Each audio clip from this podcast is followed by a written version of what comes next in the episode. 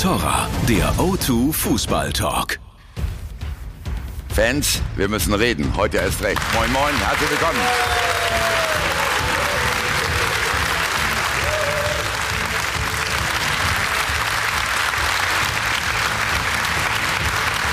Ja, ja, das war schon wirklich debattenreif was die beiden deutschen Vorzeigeklubs da gestern geboten haben.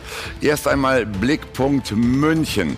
Der FC Bayern bleibt zum vierten Mal in Folge sieglos. Das kennen die gar nicht beim Rekordmeister. Und wir fragen uns, wie kann das denn überhaupt sein? Also ein sich wichtiges Thema in der Sendung. Dann Blickpunkt Dortmund. Ein unfassbares 4 zu 3 gegen Augsburg mit vier Joker-Toren und der Wiedergeburt von Mario Götze. Auch darüber sprechen wir natürlich. Und schließlich Paukenschlag in Stuttgart. Vor zwei Stunden wurde Taifun Korkut als Trainer entlassen. Dabei hatte Sportdirektor Michael Reschke ihm gestern noch den Rücken gestärkt. Genau diesem Mann, den Sportvorstand des VfB Stuttgart, haben wir gleich live zugeschaltet. Unser Fanvoting heute zum Thema FC Bayern. Voll auf die Zwölf. Und wir wollen von Ihnen wissen, äh, ist der FC Bayern vielleicht für Nico Kovac eine Nummer zu groß? Bis genau um 12 Uhr können Sie mitmachen. Unser Gast ist Sportdirektor bei Hannover 96 und äh, er kommt mit Sicherheit mit einem Lächeln auf den Lippen daher, denn gestern gelang seinem Team der allererste Sieg. Hier ist Horst Held. Moin, moin.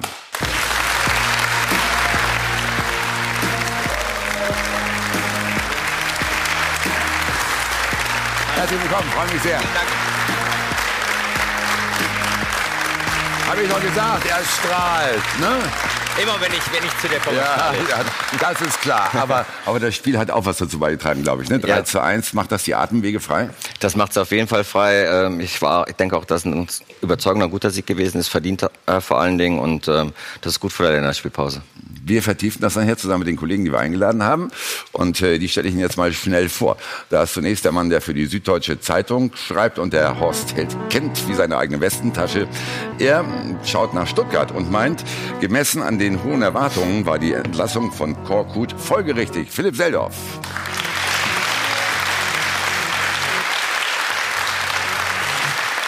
Dann der stellvertretende Chefredakteur der Sportbild. Seine These, der BVB hat den besseren Trainer geholt als der FC Bayern. Hier ist Henning Feind. Guten Morgen. Und der Bayern-Experte von Sky. Auch er hat eine klare Meinung. Nico Kovac muss die mangelhafte Transferpolitik der Bayern ausbaden. Hallo, Uli Köhler.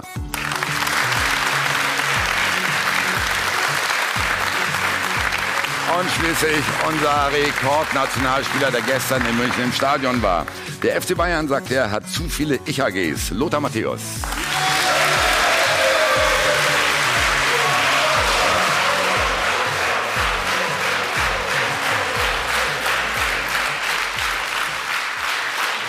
Ja, meine Herren, dann fangen wir mal gleich an mit dem Hammer des Tages. Nicht? Taifun Korkut ist nicht mehr Trainer beim VfB Stuttgart und das nach nur acht Monaten, Monaten Amtszeit. Wir haben natürlich alles getan, um sofort direkt in Stuttgart vor Ort zu sein und die Gründe einzuholen für das, was heute Morgen passiert ist. Also, live zugeschaltet ist uns der Sportvorstand des VfB. Guten Morgen, Michael Reschke.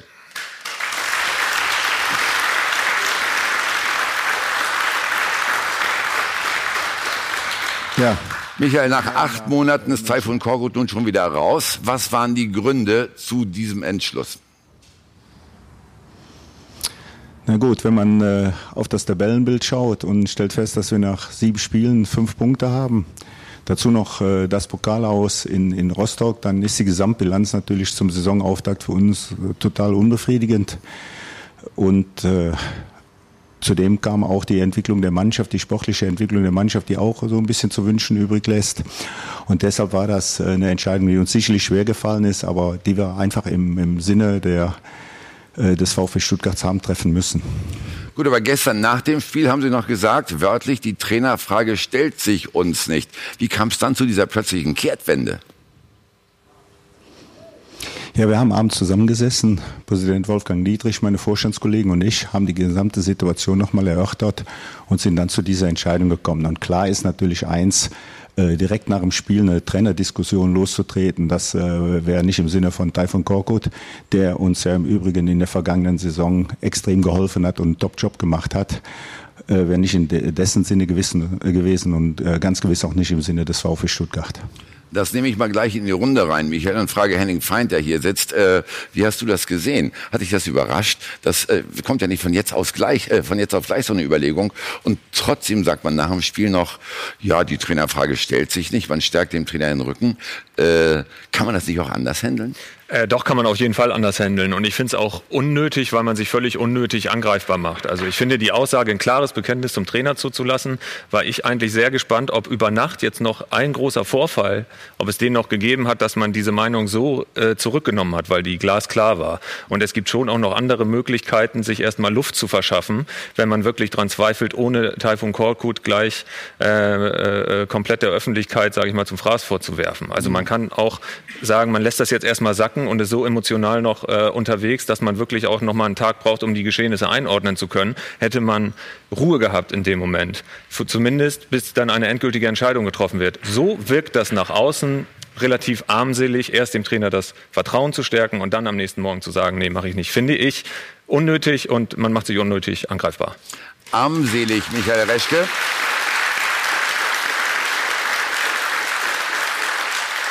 Wenn, wenn Sie diese Argumentation hören, dann sollen Sie natürlich sofort die Gelegenheit zur Gegenrede haben.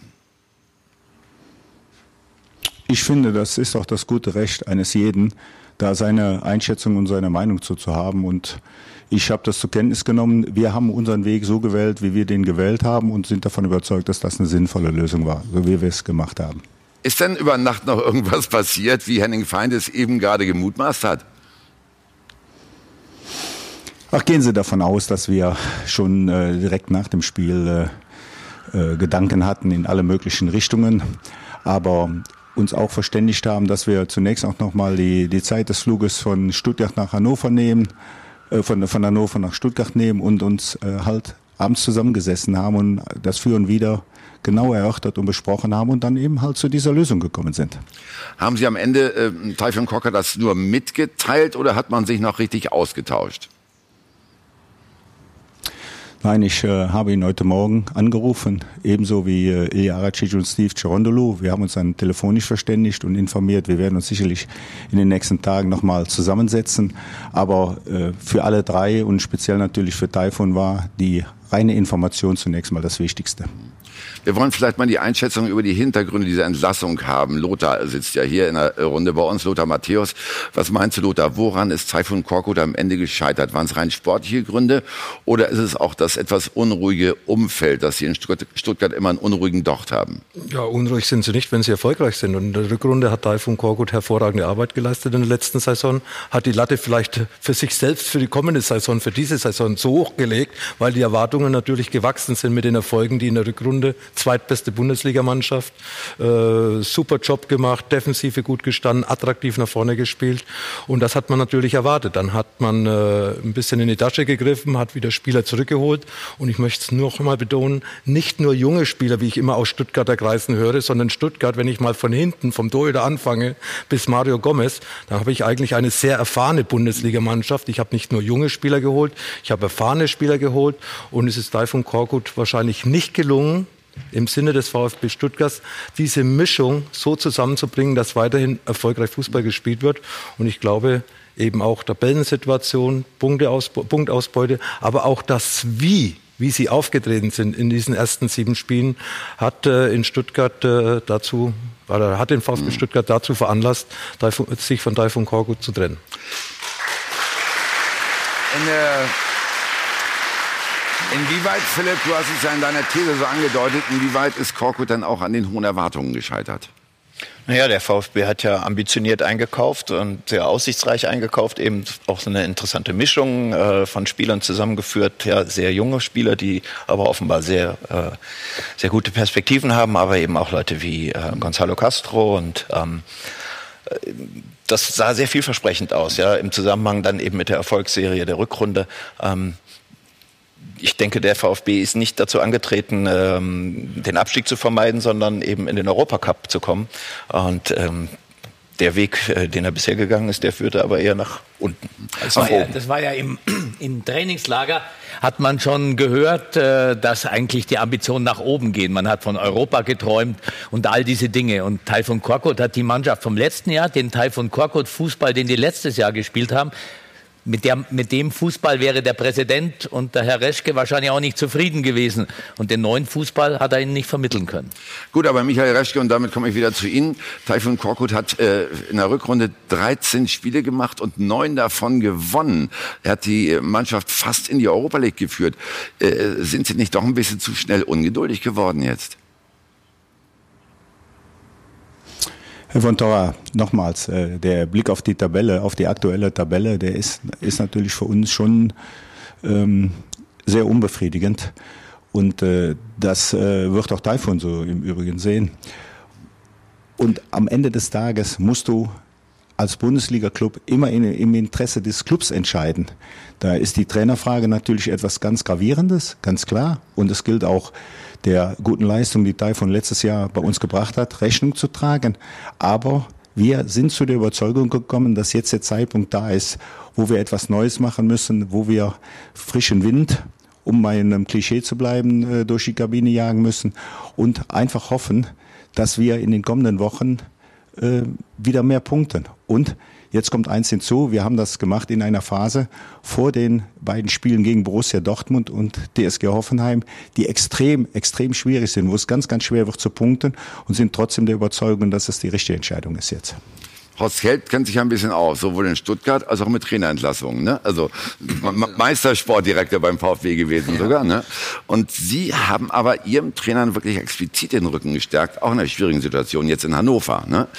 Äh, ist das Umfeld doch ein bisschen anders in Hannover als in Stuttgart?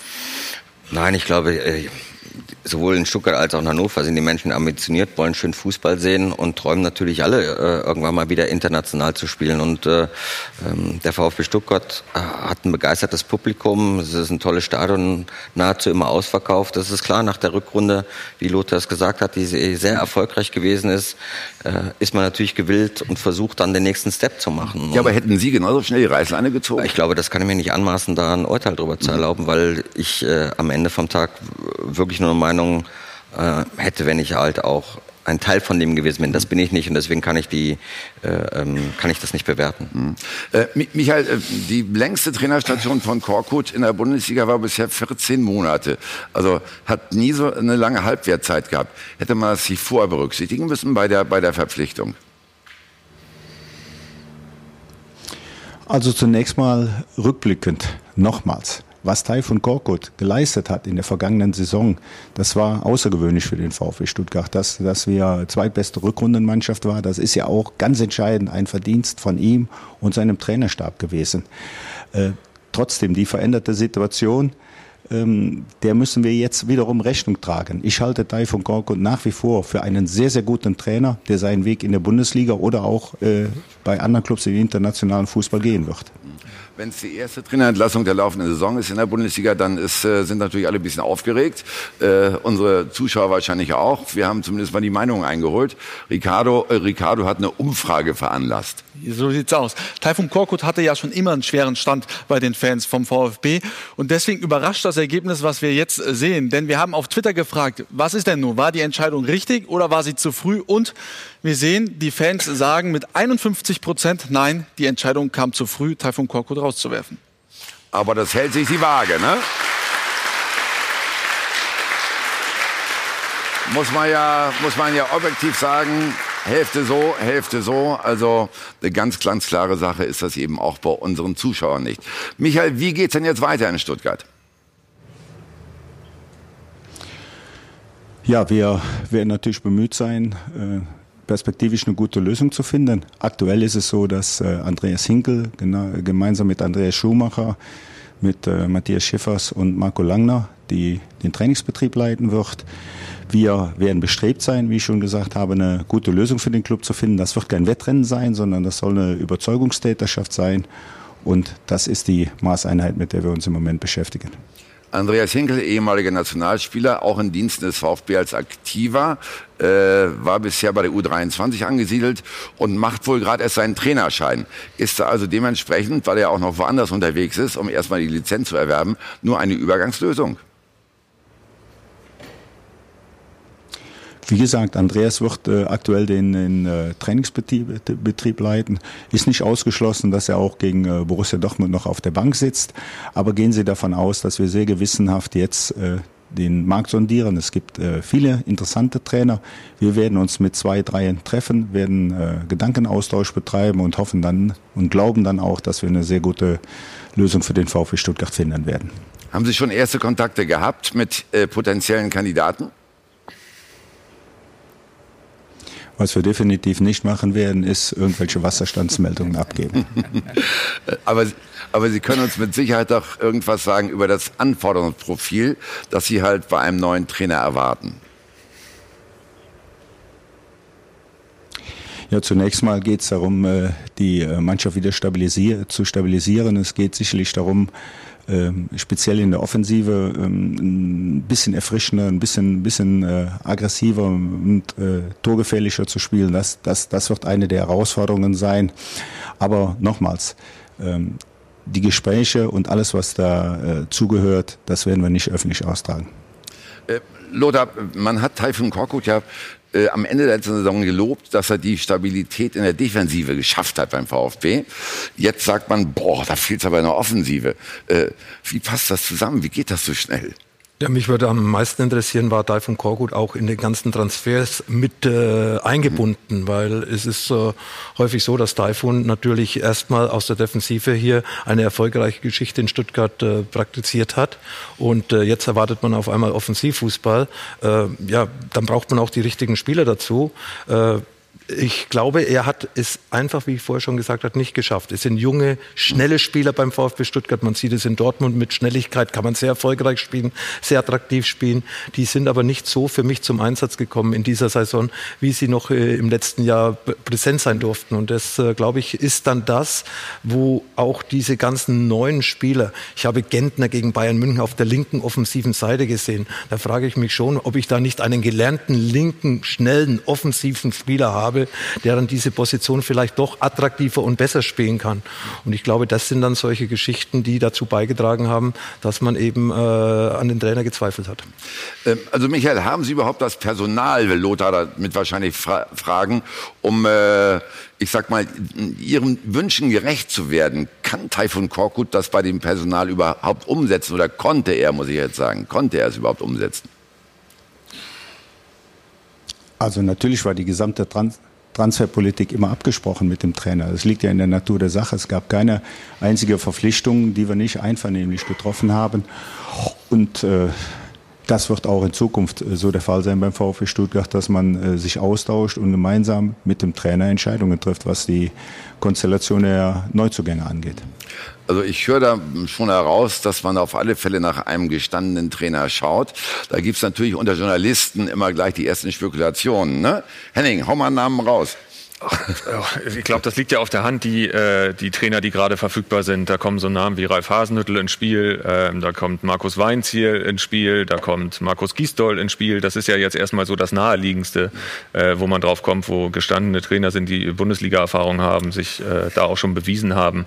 Ich glaube, das ist jetzt am Ende nicht so, dass man da äh, die große Überraschung aus dem Hut zaubert mit einem Namen, den man so noch nie gehört hat. Es sei denn, man, äh, und das klingt ja wirklich nicht so, setzt auf so eine Hinke Lösung. Ähm, ich glaube auch, dass da jemand kommen wird, dessen Namen schon geläufig ist und den man nicht erst groß der Öffentlichkeit vorstellen muss. Felix Magath? Die Frage können wir ja weiterreichen. getroffen. Ich glaube, der macht's nicht. ja, aber man braucht ja auch einen erfahrenen Trainer, der die Situation kennt. Ich glaube, er kennt sich in Stuttgart gut aus, hat die, kennt die Bundesliga und äh, ich glaube, es wird hier nicht ein Risiko eingehen mit Hinkel mit 36 Jahren, ein junger Trainer, der ganz sicher auch irgendwelches Potenzial hat. Deswegen hat man ihn bei Stuttgart angestellt. Aber dann äh, gleich mit so einer äh, Riesenaufgabe zu, zu, zu konfrontieren. Ich glaube, das ist dann, das Risiko wäre meiner Meinung nach zu groß. Also Michael, Sie haben ja jetzt ein paar Namen gehört. Hasenhüttel, Weinziel, Felix Magath von Lothar in die Debatte geworfen. Ist da einer dabei, der spannend für Sie wäre?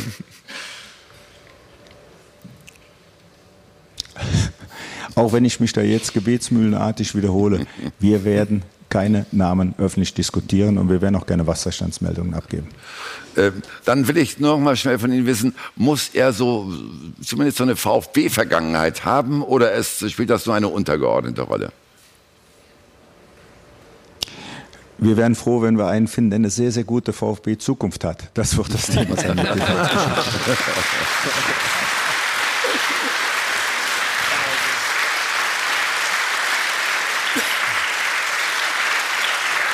Na, ich ich habe so ein bisschen nachgedacht über Thomas Schneider, ne, der jetzt beim äh, DFB in das äh, Chefscouting zwangsversetzt worden ist. Oh, der ist beim VfB schon mal gestartet als Trainer. Jens Keller hat eine VfB-Vergangenheit. Äh, forschen Sie auch so ein bisschen in diesem Kreis? Sie stellen ja fest, Herr Vontora, dass äh, Sie in der kleinen Runde jetzt schon äh, etliche Namen nennen konnten, die äh, alle Qualität haben, die alle hohes Potenzial haben. Und warten, warten wir einfach ab. Wir werden intensive Gespräche führen. Wir glauben, dass wir eine gute Chance, eine sehr gute Chance haben, eine sehr gute Lösung für den VfB Stuttgart zu finden. Und das dominiert uns im Moment. Und wir stellen damit fest, dass Sie wirklich halt nach einem neuen Cheftrainer fahnden und dass Andreas Hinkel dann eben doch eine Übergangslösung ist. Das wirkt jedenfalls schlüssig. Danke, Michael Reschke, und vor allen Dingen danke, dass Sie sich gestellt haben.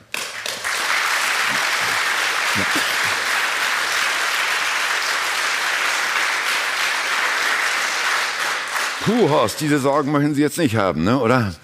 Ja, das, ist keine, das sind keine schönen Momente, aber am Ende ist es natürlich, gehört zum Jobprofil dazu, so eine Entscheidung zu treffen. Und so wie er es beschrieben hat, haben die gestern Abend noch zusammengesessen und dann haben sie diese Entscheidung getroffen. Und wenn man dann überzeugt ist, äh, einen Trainerwechsel zu machen, dann kommt natürlich jetzt die Länderspielpause zum richtigen Zeitpunkt. Das ist sicherlich äh, dann auch der richtige Zeitpunkt, wenn man davon überzeugt ist. Was mich aber wundert, äh, Philipp, ist, dass Taifun Korkot jetzt eigentlich für das abgestraft wird, nämlich für eine zu defensive Grundausrichtung.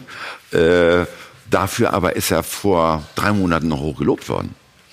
Gut, wie gesagt, der VfB hat sehr ambitioniert eingekauft. Ähm, ehrlich gesagt äh, war ich auch immer der Ansicht und ähm, das hat sich auch aus, aus den Informationen ergeben, die ich äh, hatte, ähm, dass Taifun Korkut ja auch eher eine Zwischenlösung war, der das Modell VfB Stuttgart bis in den Sommer moderieren sollte ähm, und dann eben einen ehrenvollen Abgang bekommen sollte. Er war dann aber leider sehr erfolgreich und der Verein musste ihn, musste, durfte ihn behalten. Ähm, letztlich ist dann eben diese, diese schnelle Reaktion ein, äh, das Ergebnis eben der Einschätzung, die man am Anfang an schon hatte. Michael Reschke hat gestern nach dem Spiel aber auch gesagt, äh, jetzt ist auch die Mannschaft gefordert. Die Willenskraft der Mannschaft, die muss jetzt ganz einfach mal gesehen, erkannt werden. Äh, und warum ist der Trainer dann immer das schwächste Glied? Warum muss er als erster dran glauben?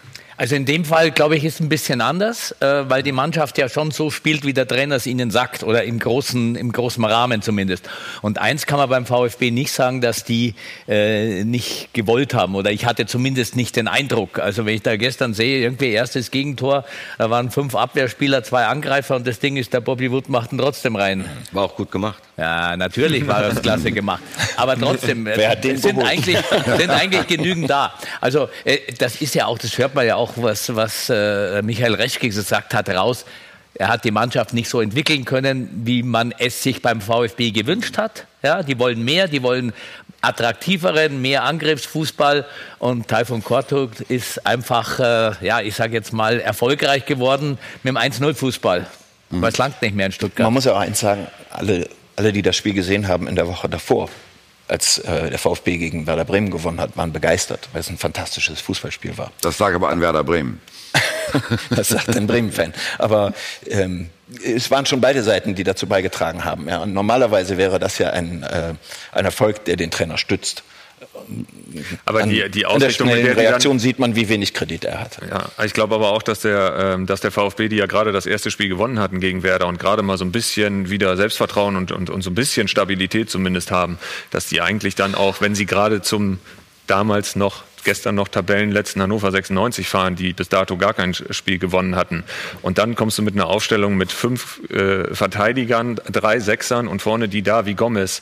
Dann äh, kann das gut gehen, aber es, man kann auch gnadenlos dafür abgestraft werden. Und die Art und mhm. Weise, wie Hannover gestern Fußball gespielt hat, hat das gnadenlos abgestraft. Und eigentlich hatte der VfB nur so 20 Minuten eine Phase, wo es okay war, nachdem in der Halbzeit komplett die ganze Taktik über den Haufen geworfen wurde. Dann wurde im 4-4-2 gespielt, es wurden zwei Offensivere eingewechselt. Das hat dann so ein bisschen funktioniert. Mhm. Und ich kann kann den eigentlichen Schritt, dass äh, ähm, der VfB sich entschieden hat, auch sich von Taifun Korkut zu trennen, kann ich auch nachvollziehen, weil es jetzt auch nicht so ist, dass sie in der Saison bisher die Übergegner gehackt haben. Also das ging los mit Rostock im Pokal. Die haben dann zu Hause äh, gegen Fortuna Düsseldorf als Aufsteiger nicht gewonnen. Sie haben äh, gegen Mainz gespielt, gegen Freiburg die Spiele nicht gewonnen. Das ist jetzt alles nicht so, dass es die allererste Kategorie ja. war an Gegnern. Und die klassische Entscheidung, äh, äh, wirklich sich von dem Trainer zu trennen, kann ich nachvollziehen. Die Kommunikation dessen, habe ich eben gesagt, finde ich, geht so nicht.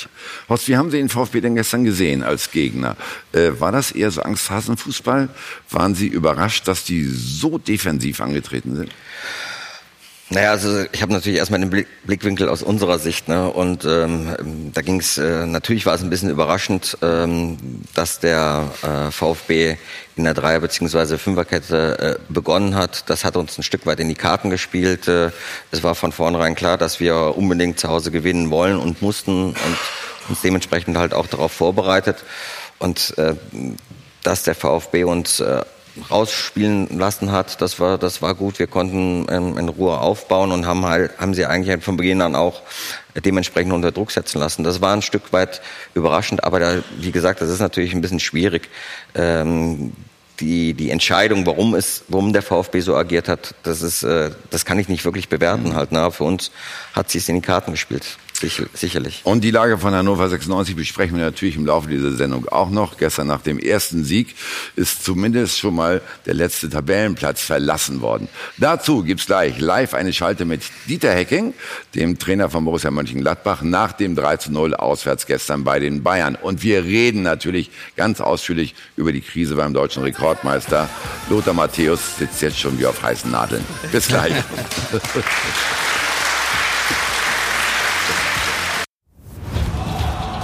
Von Torra, der O2 Fußball Talk. Wir sind zurück und wir wollen mit Ihnen zusammen rätseln. Wir rätseln nämlich über den derzeitigen Formzustand des FC Bayern. Gestern dieses 0 zu 3 zu Hause gegen Borussia Mönchengladbach. Lothar bei gefühlt 110 Prozent Ballbesitz, aber trotzdem ohne jede Inspiration. Wie ist dieser Einbruch zu erklären am gestrigen Abend? Sehr schwierig. Ich habe es nicht verstanden. Egal, wir können jetzt diskutieren über Trainer. Für mich ist die Einstellung des Spielers am wichtigsten. Und diese Einstellung ist bei vielen Spielern nicht nur gestern, sondern auch in den letzten Spielen nicht da gewesen. Und deswegen kommt es zu so Ergebnissen. Obwohl Borussia Mönchengladbach sehr diszipliniert gespielt hat, sehr engagiert auch nach vorne, sehr schnell nach vorne, trotz alledem einen FC Bayern mit diesen Möglichkeiten darf so ein Spiel nicht passieren. Und äh, da gibt es einige Probleme, nicht nur auf dem Platz, sondern auch außerhalb des Platzes. Und die müssen gelöst werden, dass sie wieder in die Erfolgsspur kommen. Um bei dem Auftritt von gestern zu bleiben, Lothar Matthäus hat gesagt, das war Arbeitsverweigerung. Uli, würdest du das unterschreiben? Nein, Arbeitsverweigerung war es nicht, glaube ich nicht, aber sie haben wahnsinnig schlecht gespielt. Also eins darf man ja nicht vergessen, die machen das ja nicht absichtlich oder spielen gegen den Trainer oder was man da sonst immer sagt. Oder doch? Nein. Also all das, was ich höre, dem ist sicher, dem ist es nicht, ist nicht der Fall. Weil man darf ja nicht vergessen, wann war das Spiel äh, gegen Schalke? Freitag vor äh, nicht mal, nicht mal zwei Wochen, oder? Ja. ja. Also da hat, war alles noch perfekt. Da ist die Maschine im Laufen gewesen, da wurde hochgepresst, jeder hat für jeden gearbeitet. Thomas Müller hat von einem schleichenden Prozess gesprochen. Ich glaube, der hat gegen Augsburg angefangen, weil da war dann 1-1. Wenn sie 3-0 gewonnen hätten, wäre auch noch okay gewesen. War so ein gewisses Grund, wahrscheinlich Selbstzufriedenheit. Nein, und wenn dann jeder Spieler einfach 5% weniger macht, dann sind es 50% bei 10 Feldspielern zu viel in der Bundesliga. Ja. Auf der anderen Seite, da waren ja gestern auch, ich war auch im Stadion, haarsträubende individuelle Fehler dabei, vor beiden Gegentoren. Wie kann das eingehen, Henning, bei der Qualität dieser Spieler? Im Grunde ist es unerklärlich. Also so eine Leistung, wie die Bayern gestern gebracht haben, Leistungen in An- und Abführungsstrichen, äh, ich, kann ich mich auch wirklich nicht dran erinnern, äh, sowas mal gesehen zu haben. Mhm. Also äh, Lothar sagte was Ähnliches äh, äh, gestern auch, dass er eigentlich Bayern gefühlt noch nie so schlecht gesehen hat. Und ähm, es ist wirklich so dieses Gefühl, die, die haben überhaupt keine Stabilität, keine Sicherheit gehabt gestern, auch kein Selbstvertrauen, haben nichts ausgestrahlt und hatten auch gefühlt irgendwie überhaupt nichts, woran sie sich jetzt so, das plätscherte so dahin und sie ging so den Bach runter, äh, was man sonst eigentlich von äh, Clubs kennt, die eher unten in der Tabelle äh, angesiedelt sind und nicht sechsmal Deutscher Meister in Folge. Lothar und machen Sie ruhig.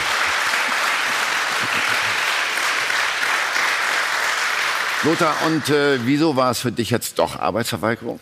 Ich weiß nicht, ob ich das Wort Arbeitsverweigerung gesagt Wörtlich.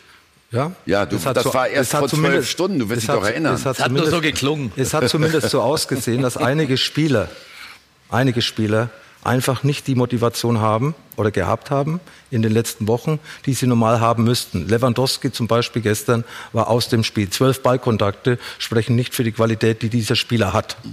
Äh, James ist beleidigt, wenn er von Anfang an nicht spielt. Dann spielt er und dann läuft er rum, wie wenn er nicht dazugehört. Der musste Hinten- gestern aber auch links außen spielen. Ist das seine das hat er, Idealposition? das ist nicht Hat die vorher auch Idealposition, hat er aber gespielt. vorher Schalke auch hat er rechts gespielt. außen gespielt, da war er hervorragend. Also ja, und hat er auch liegen. bei Real Madrid schon gespielt. Dann, wenn ich keine Zweikämpfe in der Defensive bestreiten will, wie es gestern teilweise ausgesehen hat, wie vor den Toren, wo die München-Gladbacher zehnmal, zwölfmal den Ball ohne Unterdruck sich hinspielen konnten, dann geht man nicht in die Zweikämpfen. Und das ist dann das, was im Endeffekt äh, zusammenkommt und solche Ergebnisse. Unzufriedene Spieler. Aus welchem Grund auch immer. Ja, beleidigte Spieler, wenn sie mal nicht spielen oder wenn sie ausgewechselt werden. Ja, wie soll sowas funktionieren? Das werden wir nachher auf alle Fälle noch vertiefen. Äh, Mich hat nur besonders gewundert, dass die Mannschaft gestern noch 75 Minuten Zeit hatte. Philipp, die lagen nach einer Viertelstunde 0-2 zurück. Normalerweise regeln die das dann schon, ne? Beispiel war Hoffenheim ich finde, 0-2, dass man bei den 5-2. Bayern in, diesen, äh, in dieser Woche, es ist ja letztlich, hat diese Krise ja äh, nur eine Zeitfrist von zehn Tagen, ähm, ja, sieht man eine, sozusagen eine Vermenschlichung der, der Bayern-Stars. Ähm, die reagieren wie ganz gewöhnliche Fußballprofis. Sie sind unsicher. Ja? Sie wissen äh, nicht genau, äh, was sie tun sollen. Ähm, ich finde dieses ganze, die, die Umständlichkeit ihrer, ihrer Offensive, ähm, folgt eigentlich dem ganz klassischen Muster eines einer Krisenmannschaft. Und das kennt man halt nicht von den Bayern. Ne? Die ähm, hatten eben aus ihrer Qualität äh, heraus immer die richtige Lösung, um nach ein, zwei, drei vielleicht nicht glänzenden oder vielleicht nicht gewonnenen Spielen ähm, dann wieder voll da zu sein. Und im Moment hat man das Gefühl, es ist ein Prozess des Niedergangs, der ähm, dessen Ende gar nicht abzusehen ist. Ähm, Verrückt war für mich, als ich in der, nach der Halbzeitpause auf den Monitor geschaut habe und die Spieler zurückkamen aus den Katakomben. Da hat man wirklich in ziemlich leere Bayern-Gesichter geschaut. Da war kein Aufbau, Aufbäumen, da war kein Pushen, kein gegenseitiges Pushen da. Uli, sind das nicht schon höchste Alarmzeichen? Sind höchste Alarmzeichen, aber das ist der schleichende Prozess. Also ich sehe das schon mal länger. Ich habe ja auch gesagt, es ist die Zu- Zusammenstellung der Mannschaft. Also ich glaube, gegen Ajax Amsterdam waren neun Spieler aus dem äh, Champions League Finale 2013 dabei, wenn man Lewandowski und Hummels noch mit dazu äh, zählt. Ich glaube, bei Dortmund keiner mehr. Also äh, da- das sieht man ja schon, wie die Veränderung gegangen ist. Und ich, äh, im Moment spüre ich auch nicht, dass in, eine Hierarchie gehört zu einer Mannschaft. Ob die flach, hoch, steil, völlig wurscht ist. Ja, aber es gehört eine Hierarchie dazu, die sehe ich nicht. Also wer kann, der Manuel Neuer, vielleicht einer derjenigen, der steht ganz hinten drin, kann jetzt nicht so viel einwirken. Boateng, Hummels kämpfen mit sich selber. Ja, also da ist niemand, der sagt, Jetzt mache ich es. Thiago spielt seinen Zirkusfußball und ja, und, und Ja. jeder macht für sich. Le- Lewandowski ist beleidigt, weil er keinen Ball kriegt. Und das war ja am Anfang anders. Am Anfang, da, da wollte jeder noch, da ging es auch noch irgendwie. Die, die Gegner haben alle gleich die weiße Fahne hochgezogen und haben gesagt, ja, ja, bitte nicht so hoch äh, uns schlagen. Dann spielt sich's auch leichter. Und dann kommt eben dieser schleichende Prozess, der aber auch irgendwo zeigt, dass die ganze Struktur die Ja, Zusammenstellung der Mannschaft über Jahre hinaus äh, jetzt langsam zeigt Ja. sich. Wir gehen da natürlich gleich noch intensiver rein.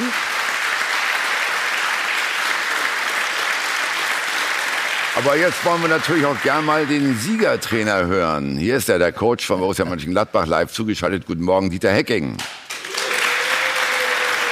Ja, guten Morgen nach München. Dieter, Sie haben gemerkt, die Bayern sind so ein bisschen angezählt gewesen gestern. Wie hilfreich war das denn für Sie? Ach, wissen Sie, es ist eigentlich nicht meine Aufgabe, mich über die Befindlichkeiten bei Bayern München zu unterhalten. Ähm, Im Vorfeld eines Spiels nimmt man natürlich wahr, äh, dass die letzten drei Spiele nicht ganz so rund gelaufen sind für Sie. Ähm, und das war natürlich in der Vorbesprechung auf das Spiel bei uns auch Thema. Wir haben aber auch gesehen, dass Sie gegen Ajax Amsterdam hervorragend reingekommen sind, die erste Viertelstunde das ist immer möglich in München und das haben wir auch der Mannschaft genauso erklärt. Haben natürlich auch darauf hingewiesen und trotzdem wirkt es im Moment auch auf uns nicht ganz so stabil. Ja, vielleicht kriegen wir unsere Chance und äh, die würden wir dann nutzen wollen. Und dass das natürlich dann gestern so aufgegangen ist, ähm, das ist natürlich wunderbar für uns und ähm, freuen wir uns natürlich drüber. Dann erzählen Sie doch mal 16 anderen Trainern aus der Bundesliga, wie Sie da taktisch reingegangen sind. Also viele schenken in München ja von vornherein ab. Äh, war das für Sie auch ein Teil des Überraschungskus, dass Sie Stindl gleich haben auflaufen lassen und dann auch noch vorne in der Spitze? Na, erstmal äh, werde ich jetzt nicht meine Pläne preisgeben, wie wir Bayern München bespielen. Ich glaube, ähm, das geziemt sich nicht, dass man irgendwo jetzt Kritik äußert oder ich jetzt hier den großen Schlaumeier mache, wie man Bayern München schlägt. Ich glaube, wir haben gestern das Momentum auf unserer Seite gehabt. Wir sind selber sehr, sehr gut drauf gewesen. Wir haben äh, in den ersten Spielen in der Liga hervorragende Leistung abgerufen. Und mit diesem Selbstvertrauen sind wir nach München gefahren. Immer in der Hoffnung, dass wir in München eventuell was mitnehmen können, weil wir von uns überzeugt waren. Und äh, das ist unsere Herangehensweise gewesen. Ich habe es auch auf der PK am Donnerstag gesagt, wir wollen uns gar nicht so sehr nach Bayern München richten. Wir wollen unser Spiel wieder durchbringen. Das ist uns gestern nicht so gelungen, wie ich es mir eigentlich vorgestellt habe. Ich wollte eigentlich viel mehr Ballbesitz haben. Wir haben nur 28 Prozent Ballbesitz gehabt. Ja, wir haben es hervorragend gestern in der Defensive hervorragend verteidigt und haben dann aus unseren ersten beiden sehr guten Möglichkeiten Tore gemacht. Das war letztendlich der Schlüssel zum Sieg. Und äh, was Lars Stindl angeht, ähm, wenn man einen Nationalspieler hat, der nach einer langen Verletzungspause wieder in Form kommt, den wir seit 14 Tagen, drei Wochen im Training sehen, ja, dann gibt es natürlich immer dieses Quäntchen Glück, was man braucht als Trainer, ihn im richtigen Moment einzusetzen. Und das war gestern für mich so ein Moment, wo ich sage, wir brauchen einen Ballsicheren, einen Spieler, der die Bälle behaupten kann, vorne in der Sturmspitze. Und dass das gestern dann so aufgeht, das ist dann auch ein bisschen Glück für uns. Inwieweit haben Ihnen die beiden sehr schnellen Tore nach einer Viertelstunde 2-0 vorn in die Karten gespielt? Ja, sehen Sie sich das Spiel nochmal an. Die ersten zehn Minuten hat Bayern München mächtig Druck auf unser Tor gehabt ja, äh, so dass wir mit ein bisschen Glück 0-0 stehen. Ja, dann kommt unser erster allerdings sehr, sehr guter Angriff, wo wir, wo wir die Bayern auseinanderziehen, wo wir, wo wir dann mit drei, vier direkten Pässen Unordnung reinbringen, haben einen hervorragenden Abschluss. Und beim 2-0, ja, wir, wir wollten sie, wenn es geht, phasenweise hoch anpressen. Das ist beim 2-0 gelungen. Wir wussten, dass Manuel Neuer äh, vom Abschluss heraus das Spiel immer schnell macht und darauf haben wir gelauert so ein bisschen. Der Jonas Hoffmann ist da prädestiniert für, für diese Dinge, wo er dann auch dem Thiago dann, dann stellt, die Balleroberung hat und dann machst du so ein Tor Tor. Und wenn du 2-0 in München führst, das gibt natürlich dir unwahrscheinlich Brust. Ja, wir haben gemerkt, äh, sie kommen nicht so durch wie, wie früher vielleicht. Sie, wenn man die Spiele Augsburg, Berlin nimmt, da haben sie einen Haufen an Torchancen gehabt. Ja, das war gestern nicht der Fall. Und das hat sicherlich damit zu tun gehabt, dass wir gestern eine sehr, sehr gute defensive Strategie gehabt haben. Haben Sie zu irgendeinem Zeitpunkt der Partie Angst gehabt, dass Ihre Jungs das Ding noch verspielen? Ja, das musst du immer haben in München. Und ich ja. glaube, dass auch die Bayern nach der Halbzeit äh, nochmal rausgekommen sind, mit den beiden Wechseln nochmal mit mehr Tempo auf dem Flügel agieren wollten. Ja, dass sie dann, haben wir ein bisschen Glück gehabt bei der ganz knappen Absetzentscheidung, wo Lewandowski das mögliche 1-2 gemacht hätte. Und dann wissen wir doch, was dann noch hätte kommen können, aus, auch äh, in München. Ja, und das ist eine Mannschaft, die nach wie vor eine individuelle hervorragende Qualität hat. Und wie gesagt, wir haben gestern uns das Glück ein Stück weit auch erarbeitet. Ja, das war so ein Moment, als Lewandowski das Abseitstor erzielt, das war knapp knapp. Ja, es war gut, dass der Linienrichter es so gesehen hat. Aber ansonsten äh, wissen wir, wenn du da in München mal einmal ein Gegentor bekommst, dann kann das auch ganz schnell wieder in die andere Richtung gehen. Jetzt ist äh, Ihre Mannschaft oben dabei. Für Sie erstmal nur eine Momentaufnahme oder wollen Sie sich da wirklich festsetzen, wo Sie jetzt sind? Ja, wenn Sie sich so fragen, wollen wir uns natürlich gerne da festsetzen äh, in, der, in der Spitzengruppe der, der Liga. Ähm, es sind jetzt sieben Spiele gespielt. Unser, unser Auftaktprogramm war anspruchsvoll mit, mit den Heimspielen Leverkusen, Frankfurt, Schalke, drei Mannschaften, die dieses Jahr uns international vertreten, äh, mit formstarken Auswärtsspielen äh, in Augsburg, in Berlin, in Wolfsburg und jetzt bei den Bayern. Also das ist schon eine gewisse Aussagekraft, haben diese sieben Spiele für mich schon. Wir haben es hervorragend gemacht in diesen Spielen. Aber Sie wissen, Bundesliga ist ein Marathon, das geht jetzt nicht nach sieben Spielen Spieltag ist alles toll. Ähm, wir haben jetzt Gott sei Dank mal eine Länderspielpause, können ein bisschen diesen Erfolg von gestern natürlich auch ein Stück weit genießen. Aber spätestens ab Mittwoch, Donnerstag äh, wird dann der Blick schon wieder aufs, übernächste, also aufs nächste Heimspiel dann gegen Mainz gerichtet sein. Und da wollen wir wieder gewinnen. Und das wird auch wieder ein schweres Spiel. Ja, und so muss man die Liga sehen. Jedes Spiel an sich muss man nehmen und hoffentlich punkten. Dann ist viel Ruhe da. Ja, da haben Sie recht. Lothar, wie schätzt du denn die Lage von Borussia Mönchengladbach jetzt ein? Können die mal nach längerer Durchstrecke, wo sie sich international eben nicht qualifiziert haben, wieder da oben äh, einmischen? Ja, absolut. Und äh, zwar auch deswegen, weil die der äh, ein neues System ausprobiert hat, das bin ich der Meinung, dass es auf die Mannschaft äh, besser zugeschnitten ist. Äh, die Mannschaft arbeitet gut zusammen. Dieter hat Alternativen in seiner Mannschaft. Das hat man auch gestern gesehen. Er bringt dann von der Bank Spieler rein, die äh, das, das System kennen, die Qualität haben. Und vor allem hat er auch mit Blair jetzt wieder einen Stürmer, der vorne knipst. Sechs, fünf oder sechs Tore jetzt in der Meisterschaft. Ich habe es mal rausgesucht. Das letzte Mal, wo ein Spieler in München-Gladbach mehr wie 15 Tore geschossen hat, das war Marco Reus. Das ist also schon lange her. Ich glaube, das war die zwei, Saison 2011, 2012. Und davor Lothar Matthäus, nicht in den 80ern.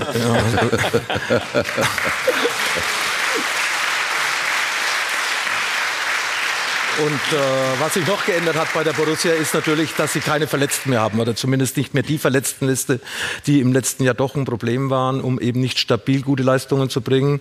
Ich habe sie in diesem Jahr ein paar Mal spielen sehen, bei den Heimspielen gegen Schalke, gegen Leverkusen, auch gestern in, in Bayern München. Also die haben alle drei Spiele gewonnen, äh, wo wir dabei waren mit Sky. Es hat Spaß gemacht, dieser Mannschaft äh, zuzuschauen. Sie spielt hohes Tempo nach vorne, steht wie gestern sehr stabil in der Defensive und äh, ich äh, wünsche und ich traue es der Borussia zu, dass sie im nächsten Jahr die deutschen Farben internationalen vertritt. Das wird die da nicht unbedingt gern hören. Nicht, dass ich da Druck aufbauen will. Max Eberl hält ja den Ball auch immer gern flach. Aber ich glaube, dass man intern schon an einen internationalen Wettbewerb denkt. Und man hat natürlich auch einen Vorteil gegen direkte Konkurrenten. Man hat nicht diese Dreifachbelastung. Man kann sich die ganze Woche auf dieses Bundesligaspiel am Samstag vorbereiten. Und ich glaube, da hat man in den letzten Jahren gesehen, dass da viele Mannschaften davon profitiert haben.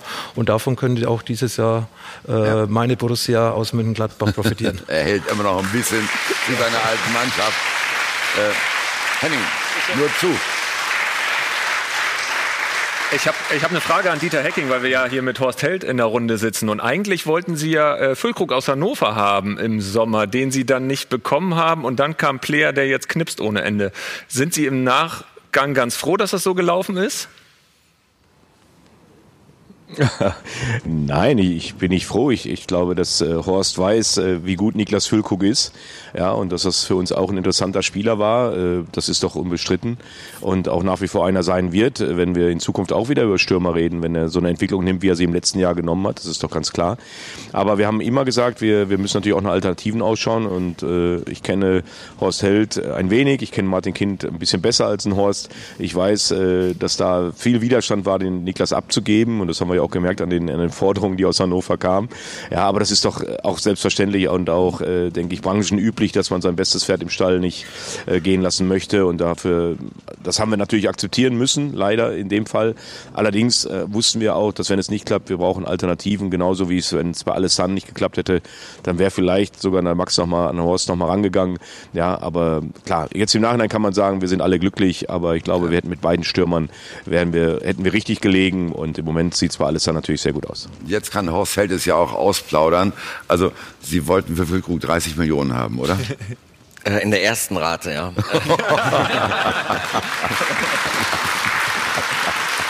In zwei hätten wir es gestemmt. Nein, nein, natürlich nicht. Nein, natürlich nicht so viel. Aber in der Tat, ähm, ich glaube, dass es, es waren sehr intensive Gespräche, die wir geführt haben. Ähm, und man muss halt auch sagen, ähm, die Borussia hat das ähm, sehr respektvoll gehandelt. Äh, das kann ich auch, auch nur nochmal betonen halt. Aber am Ende war es eine Entscheidung, dass wir gesagt haben, wie Dieter das gesagt hat, unser bestes Pferd nicht aus dem Stall einfach so abgeben. Das wollten wir am Ende nicht. Ähm, sie haben sich extrem bemüht, haben viel dafür getan und es war auch ein richtig gutes Angebot. Aber am Ende haben wir uns aus Überzeugung dagegen entschieden. Dieter, dann können wir noch ein bisschen über Sie reden. Ne? Alle Personalien durch heute. Ihr Vertrag läuft aus am Ende der Saison. Wie groß ist Ihre Sehnsucht nach Verlängerung? Ich bin das jetzt in den letzten Wochen so oft gefragt worden ähm, und ich glaube, ich habe es immer wieder sehr gut auch und auch richtig beantwortet. Äh, ich glaube, ich bin jetzt so lange dabei und äh, für mich ist ein auslaufender Vertrag äh, kein Risiko oder hemmt mich nicht in meiner Arbeit. Ich möchte einfach gute Arbeit abliefern und wenn man die abliefert, dann wird man meistens eine Belohnung bekommen in Form einer Vertragsverlängerung und ich bin im, im ständigen Austausch mit Max und es wird irgendwann der Zeitpunkt kommen, wo man sich zusammensetzt und dann muss man gucken, was will die Brust Borussia, was möchte ich, was, was sind meine Überlegungen, was sind die Überlegungen von Borussia Mönchengladbach für die Zukunft. Und das werden wir sicherlich führen, das Gespräch. Der Ausgang ist offen, ja, dass es mir sehr viel Spaß macht, äh, in Gladbach zu arbeiten und nicht nur, weil wir jetzt Erfolg haben, sondern auch in der Phase im letzten Jahr, als es nicht so gut lief.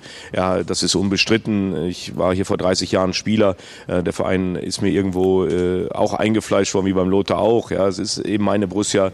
Ja, und das ist eben so und man will natürlich auch sehr viel zurückgeben im Erfolg und auch im Nichterfolg will man trotzdem das Beste geben. Und das weiß der Max. Ich weiß, was ich am, an, am Borussia habe, an Max Eberl habe.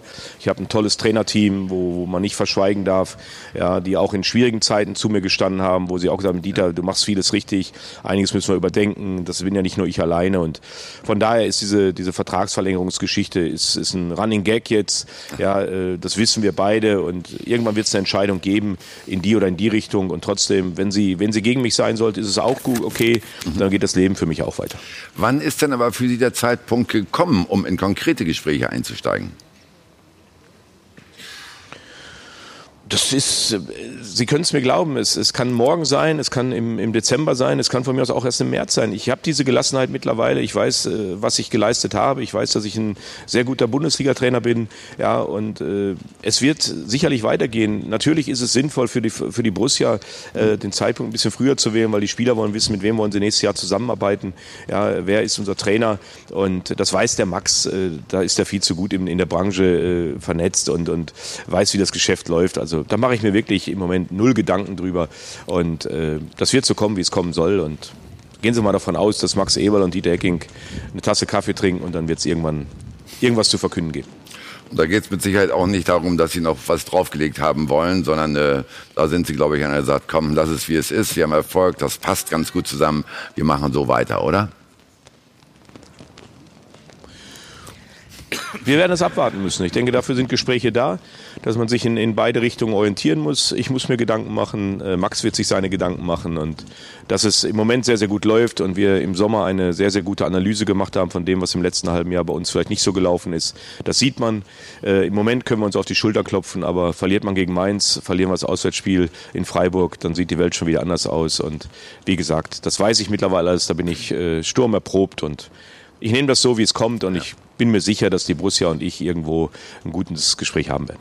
Dann erstmal alles Gute für Mainz. Nach der Länderspielpause ist dieser Kick. Alles Gute nach Mönchengladbach und danke Dieter Hecking. Alles klar. Grüße in die Runde nochmal. So, dann kämen wir zurück zu den Bayern. Unsere Runde hat schon festgestellt, da ist eine Unwucht drin. Und äh, wir zählen für Sie mal die Gründe dafür auf.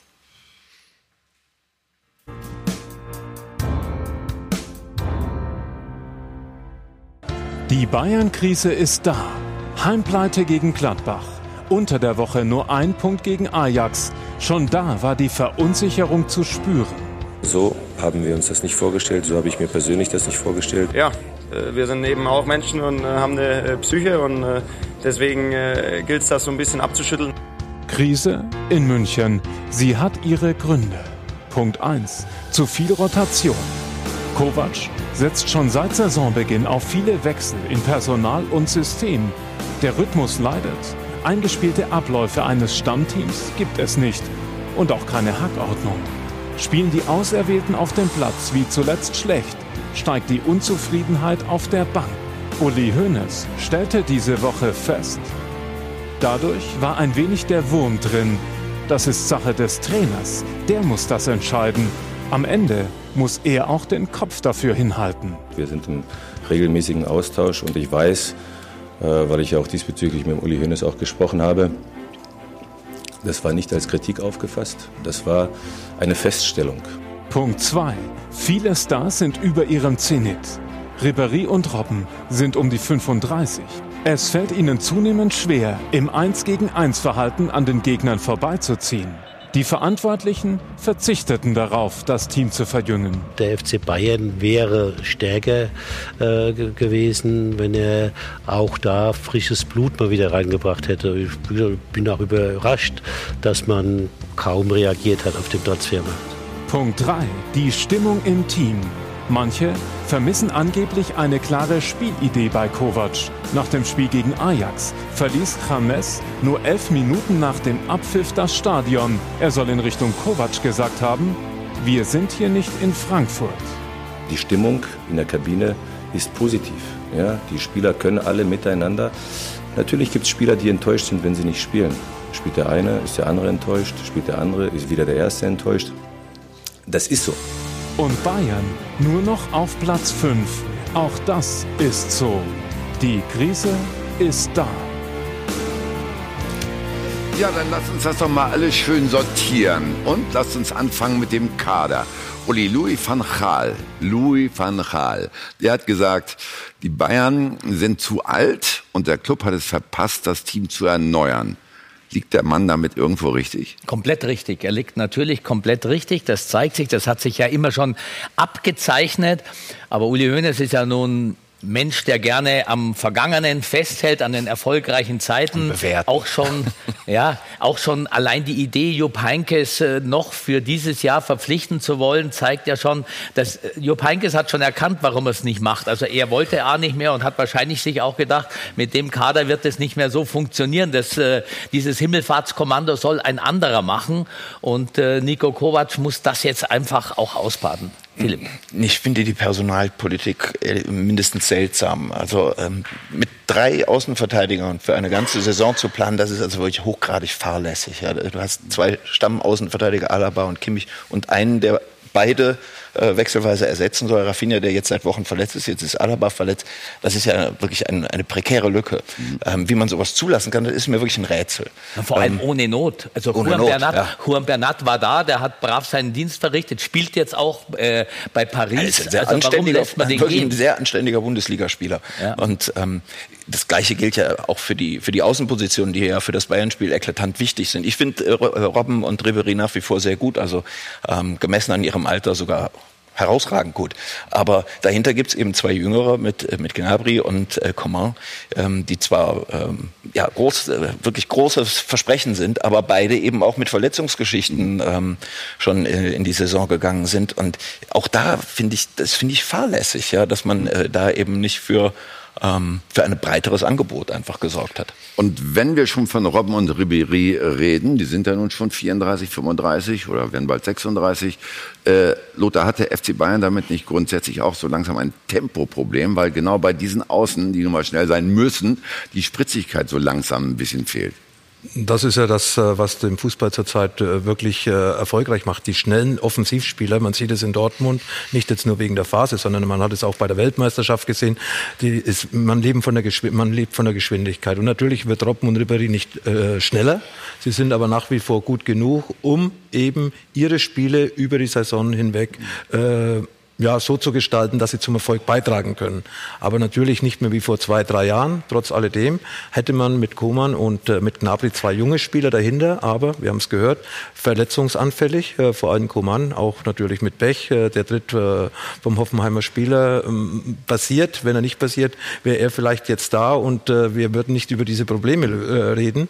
Bayern München hat auch Verletzungsprobleme, haben aber natürlich ohne Grund Spieler nochmal abgegeben vor der Saison mit Bernard, der jetzt kein überragender Spieler ist, aber im Endeffekt in der jetzigen Situation helfen könnte, bei Bayern die Außenverteidigerposition so zu besetzen, wie es Bayern München gewohnt ist, nämlich äh, hinten einigermaßen stabil, aber immer wieder mit äh, Offensivdrang nach vorne.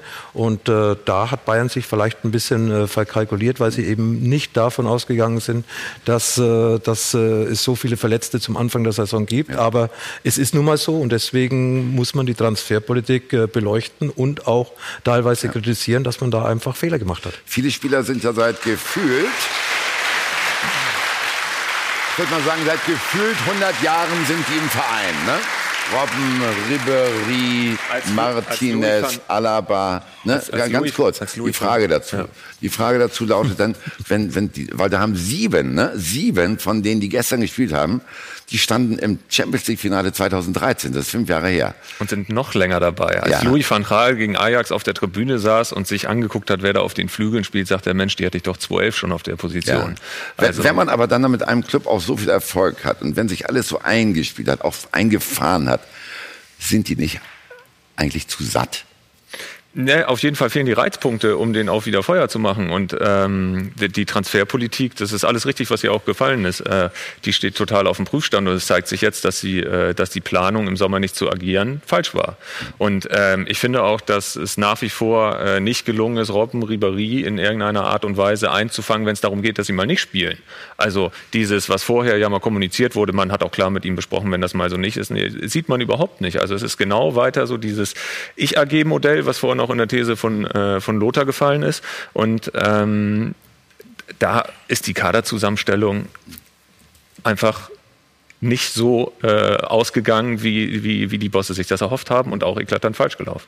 Horst, sind das für Sie als Außenstehender eher Luxusprobleme oder sehen Sie auch, äh, dass bei den Bayern mehr rüberkommen muss als das, was im Augenblick passiert? Naja, es ist ja in der Tat noch nicht so lange her, da hat jeder davon gesprochen, dass wir die Meisterschale schon wieder nach Bayern schicken können. Und grundsätzlich tut es erstmal der Liga gut. Ja, äh, ähm, es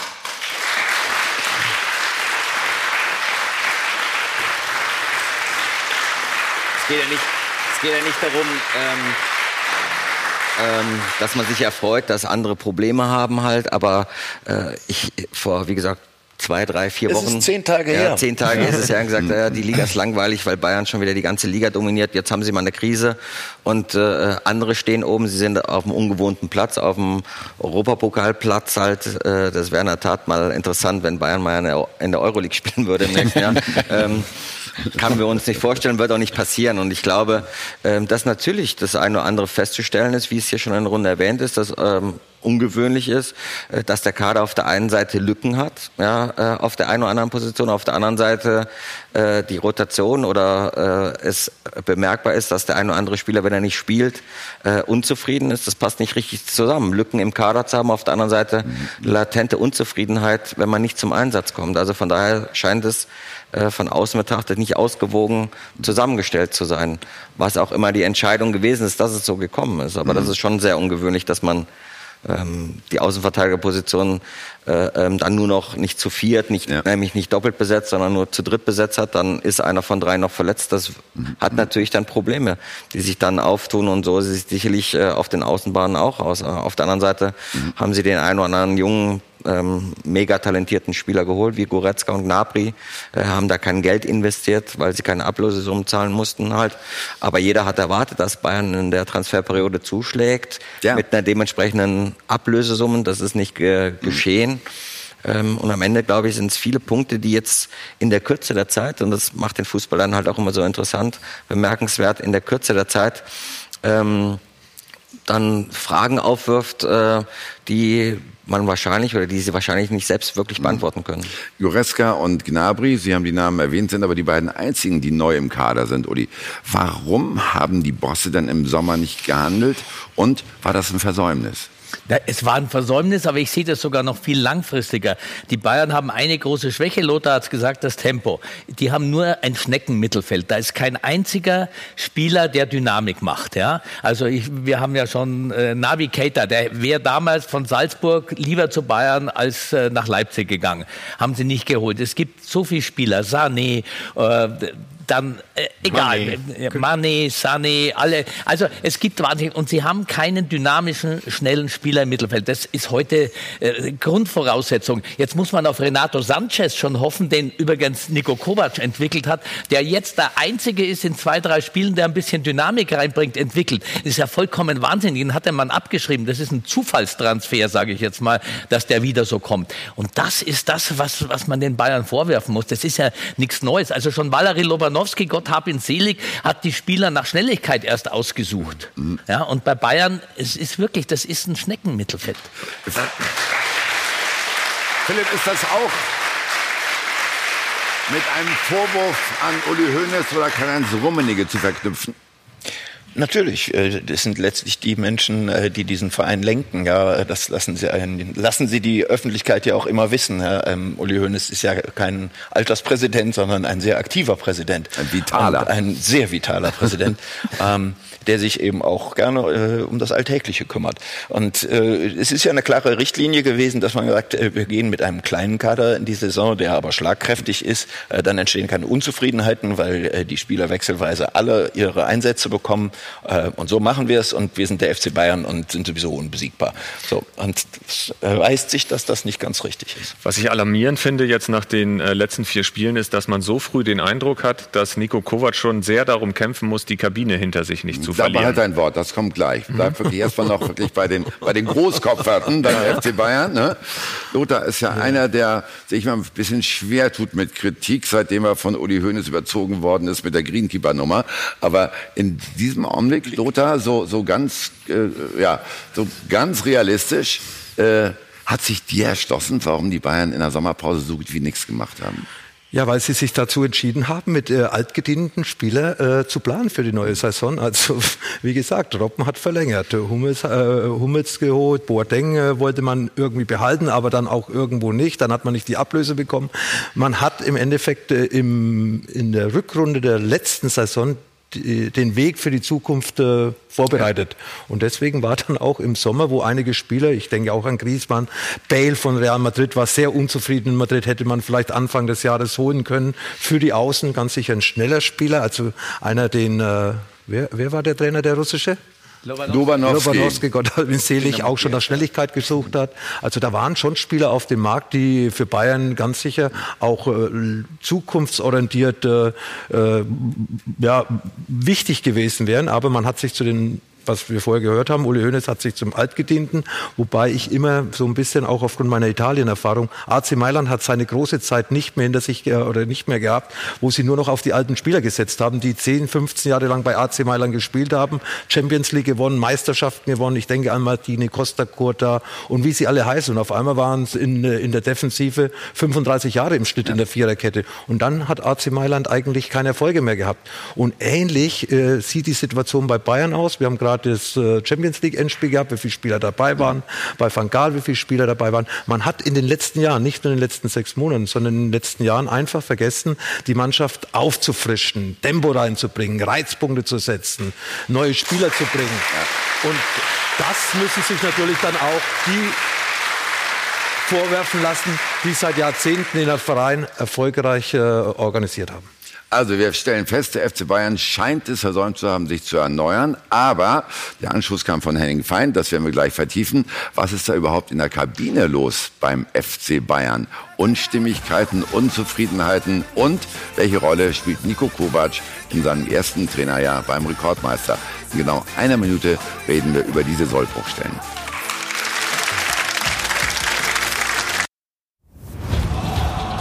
Von Torra, der O2 Fußball Talk. Wir sind zurück und reden weiter über die Bayern-Krise. Ist sie hausgemacht? Einige Fehlerquellen haben wir schon gefunden, aber Ricardo hat noch mehr. Wir haben euch Fans gefragt, wer ist denn jetzt nun der Schuldige an der Bayern-Misere? Und da zeichnet sich ein ganz klarer Trend ab, denn die Fans sagen vermehrt, dass das Management schuld ist, nämlich 55, 54 Prozent, hier haben wir es wieder, sagen das. Und wenn wir jetzt mal reingucken, was die User dann damit explizit meinen, gucken wir, den Tweet hatten wir eben schon von Leon Zimmermann, der sagt nämlich, die Sturheit, den Kader nicht zu verjüngen und mal Geld in die Hand zu nehmen. Und wenn wir dann nochmal weiterschauen, Peer sagt, die Transferpolitik im Sommer und die Spieler, die nicht einsehen können, dass man auch mal nicht spielt. Dass man auch mal nicht spielt, heißt, der Trainer betreibt fleißig die Rotation. Und das äh, hat Uli Hoeneß auch ein bisschen ausgemacht als Fehler und Nico Kovac da gleich mal in die Pflicht genommen. Aber äh, Uli, muss nicht gerade bei den Bayern ein Trainer rotieren, um den Betriebsfrieden zu wahren? Ja, völlig richtig. Also ich halte diese These für völligen Quatsch, weil sie haben rotiert, die ersten neun Spiele war alles wunderbar und das funktioniert schon bei Bayern. Und auch ihm keine Idee vorzuwerfen, ist auch ein Schmarrn. Äh, Nico Kovac muss einfach das jetzt ausbaden. Und es ist natürlich schon so, dass er jetzt, wenn man sich auch umhört, sagen alle, ja, der Kovac, der hat die Mannschaft nicht im Griff, das schafft er nie, der muss weg. Es liegt nicht an Nico Kovac. Also meinen Erfahrungen nach hat er die Mannschaft sehr wohl im Griff soweit er sie im Griff haben kann. Also wie gesagt, Himmelfahrtskommando, schwer trainierbare Mannschaft. Und äh, er wäre jetzt natürlich ein perfektes Bauernopfer, weil damit könnten auch die Bosse, wenn sie denn wollten, auch ein bisschen von sich ablenken und sagen, ja, der Kovac hat es halt nicht geschafft, äh, weil er sowieso nur die vierte Lösung war. Ja. Das ist zu einfach, das ist zu billig. Und Nico Kovac, äh, also da sage ich, das ist ein guter Trainer, der bei den Bayern übrigens Uli Hoeneß, zum ersten Mal seit vier Jahren haben wir ordentlich trainiert im Sommer. Ja, Zitat. Ja, aber trotzdem, trotzdem hört man immer wieder hinter vorgehaltener Hand, es rumort in der Kabine. Henning, was steckt denn dahinter? Ich sehe das auch ein bisschen differenzierter im, äh, im Vergleich. Also ich glaube schon, dass diese Rotation am Ende dazu geführt hat, dass es wenige Spieler gibt, die bei Bayern sagen können, wo bin ich jetzt eigentlich hier? Woran bin ich jetzt beim Trainer? Und dass dieses ganz klare Gerüst und die, diese Spieler, äh, die immer im Fokus sind und auch diese Sicherheit haben, die gibt es in dem Sinne so nicht. Also in der, in der Innenverteidigung mit, mit Süle, Boateng, Hummels, die haben zwar alle mehr oder weniger fünf Spiele gemacht, aber wer sind jetzt die, auf die er wirklich setzt? Das können sich, glaube ich, die Spieler noch genauso äh, wenig ja. beantworten wie, wie der Trainer ja, selbst. Sportbild weiß ja immer alles. Ja, wer, wer motzt denn in der Kabine? Wer, wer ist es denn? Nach Rames hat das ja äh, äh unbestritten äh, äh, seinen Unmut da Luft gemacht und auch deutlich Luft gemacht. Ja, so ja. die Art und Weise, wie er dann gespielt hat jetzt gestern, äh, die äh, müsste eigentlich dazu führen, dass sie auf der Gegenseite sich auch nochmal Unluft äh, oder oder der Unmut darüber äh, äh geäußert wird. Aber da, da gibt es aber so ein, so ein, Zitat von James auch in Richtung Trainer. Das lautete: Wir sind hier nicht in Frankfurt. Oder was sagt uns das? Äh, er hat keinen Respekt vor dem Trainer würde ich jetzt sagen, weil äh, im Endeffekt ist Niko Kovac ein Trainer, der in seiner Trainerzeit bisher wirklich Erfolge vorzuweisen hat. Ich habe ihn ja als Spieler bei Red Bull Salzburg gehabt, ich habe ihn nach Salzburg geholt als Spieler, als Leader und das ist er eigentlich auch in seinen Trainerstationen gewesen. Er hat eine kleine Meinung, äh, klare Meinung, äh, er denkt von morgens bis abends Fußball, er macht sich Gedanken über alles und wie gesagt, die Spieler müssen einfach mal runterkommen vom hohen Ross und äh, sagen, wir dienen den Verein, wir dienen FC Bayern.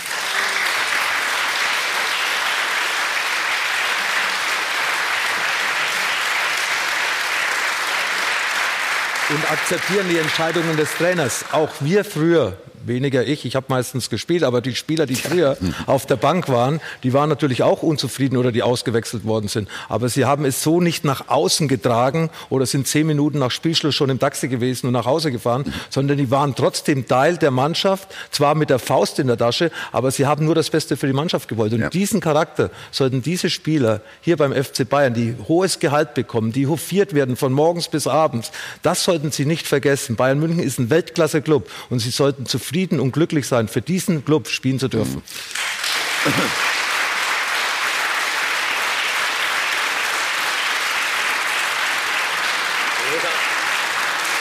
Lothar, Lothar hat äh, zu 100 Prozent recht. Äh, Lothar hat immer recht. Hat immer recht, aber in dem Fall hat er auch recht. Äh, ich glaube auch nicht, dass es ein Problem der, der Rotation ist, äh, weil das ist bei Bayern gang und gäbe in all den Jahren gewesen. Ich glaube, der, der springende Punkt ist, das, was man zulässt. Ja, äh, und Unzufriedenheit gibt es in jedem Kader ob beim Tabellenersten oder bei Bayern München. Äh, ähm, ähm, das gibt es tatsächlich. Der war nicht schlecht. Der war nicht schlecht. Ja, war gut, ne? Ähm. Hat er aber lange daran gearbeitet, ja. ne, aber das alles Entscheidende bei solchen Themen ist halt, was lässt man zu als Verein? Ja, mhm. und, und, und äh, dass man eine, eine Rotation kritisiert von oben, das, jetzt geht's einfach, eigentlich müssten zwei Leute ja. beim FC Bayern sprechen. Das ja, aber Horst, fängt sich in dem Augenblick die eigentliche Aufgabe eines Sportdirektors an, um das zu befrieden. Ja, nein, aber es fängt damit an, dass äh, die Leute zum gewissen Zeitpunkt auch mal nichts sagen. Ja, äh, ähm, ich glaube, das ist wichtig. Durch durch Nichtäußerung stärkt man auch die Position des Trainers. damit meinen Sie jetzt Uli Hoeneß? Ich meine damit äh, jeder, der sich den Schuh anzieht. Äh, ähm, Im Prinzip geht es halt einfach darum, dass ein Spieler erkennen muss, wer führt und wie weit man sich äh, heraus, äh, äh also wie weit man sich öffnen kann, Kritik mhm. zu äußern. Bei, bei dem letzten Trainer wäre das nicht möglich gewesen, weil alle dann mit dem Besen drüber gekehrt haben und sagen, du kannst nicht in der Öffentlichkeit den Trainer kritisieren. Da wurde auch rotiert. Da gab es auch unzufriedene Spieler. Aber keiner hat sich getraut, da irgendwas öffentlich zu machen. Momentan lässt der FC Bayern in der Verantwortung der handelnden Person zu, dass die Spieler äh, äh, Kritik äußern über, über die Vorgehensweise des Trainers und das ist schädlich und das muss verhindert werden. Ja. Das ist ein ganz entscheidender Punkt. Ich finde, also sollte Rames das wirklich gesagt haben, wäre das tatsächlich ein gravierender Vorfall. Nicht äh, unbedingt ähm, in dem Einzelfall, sondern weil es natürlich von einer gewissen Denkweise zeugt. Und äh, dass der Nico Kovac ein bisschen Angst um seinen Respekt und seine Autorität hat, das wurde ja schon vor dem Spiel gegen Mönchengladbach deutlich, als er in eigener Sache auf der Pressekonferenz äh, Dinge klarstellte, Ja, ja Philipp, aber die er inwie inwieweit hat, muss da nicht zu Sportdirektor dazwischen gehen? Hasan Salihamidzic hat Kovac geholt. Das war sein Deal. Also Ja, geholt bisher- hat bisher gab Uli es Hoeneß. ja, also genau. eine alte Familie. Bei Bayern zählt immer das Familienprinzip, der Familienclan. Also es geht los, Hoeneß, Rummenigge, ja, und dann Uli er Köhler. sich seine Leute. Uli Köhler. Nein, ich bin da nicht dabei. Bin da nicht dabei. Und dann äh, kommt Hasan Salihamidzic und dann Nico Kovac. Das sind ja alles Leute, ich sage jetzt mal Uli Hoeneß Leute, ja, die er seine Familie, er hat ja am liebsten die Familie um sich rum, aber diese Familie schützt er dann nicht oder dann, Ja. er Und ist so- ja nicht stark. Und so richtig es ist, äh, dass manchmal eben gewisse Funkt Spitzenfunktionäre, die nicht im operativen Geschäft tätig sind, auch schweigen sollten. Ähm, So richtig wäre es gewesen, gestern zum Beispiel für den Sportdirektor etwas zu sagen. Und zwar etwas Kluges zu sagen. Und er hat sich überhaupt nicht geäußert. Ja. Und ich finde, die Nehmerqualitäten, die, die Kovac wirklich zeigt, jetzt sind, sind beeindruckend und er stellt sich seiner Verantwortung, die er hat.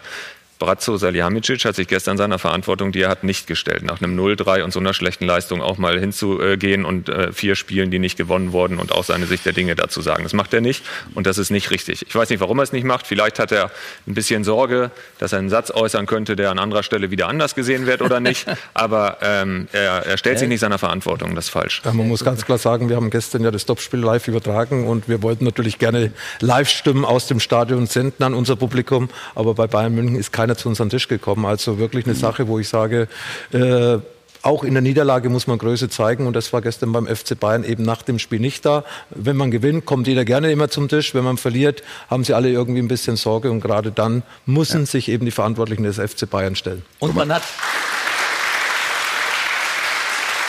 Wobei wir auch gern der Wahrheit die Ehre geben. Salihamidzic ist nach dem Spiel immerhin bei den Kollegen vom ZDF aufgetreten. Müssen wir dann auch mal feststellen. Ne? Wie bitte? Salihamidzic ist bei den Kollegen vom ZDF gewesen nach dem Spiel. Was er gesagt hat, ist ein anderes Thema. Klar, also eher nichts. Viel, viel wichtiger ist ja, was der Horst auch sagt. Okay, vielleicht muss er auch mal nicht auftreten. Aber er, es ist ja auch nicht so, dass er nach innen auftritt. Wenn das so mit James passiert ist, dann muss er sagen, du pass auf, kannst jetzt mal eine Woche nach Kolumbien fahren, ohne Ja. Salary und dir überlegen, was du überhaupt in der Zukunft machen willst. Ja, aber ich habe nicht das Gefühl und habe auch nicht gehört, dass Hassan Salihamidzic das macht oder irgendein anderer. Wenn die Spieler und das ist halt einfach das alte Lied beim FC Bayern. Wenn einer unzufrieden ist, vor allem Franck Ribéry, von dem weiß man es, dann ruft dann Uli Hoeneß an und sagt, "Wah, ich darf nicht. Und dann sagt der Uli Hoeneß, hey, halt mal den äh, Ribéry bei Laune. Der ist dann nicht auf der Seite vom Trainer oder sonst einem, nein, immer auf der Seite der Spieler. Ich brauche glückliche Spieler. Gut, in die Richtung Nico Kovac ging natürlich auch unsere Frage bei voll auf die 12, dem Fan-Voting, das bei uns immer Punkt 12 aufgelöst wird. Der Countdown läuft und die Frage dazu war, ist der FC Bayern für Nico Kovac eine Nummer zu groß? Können wir auflösen? Haben wir Punkt 12?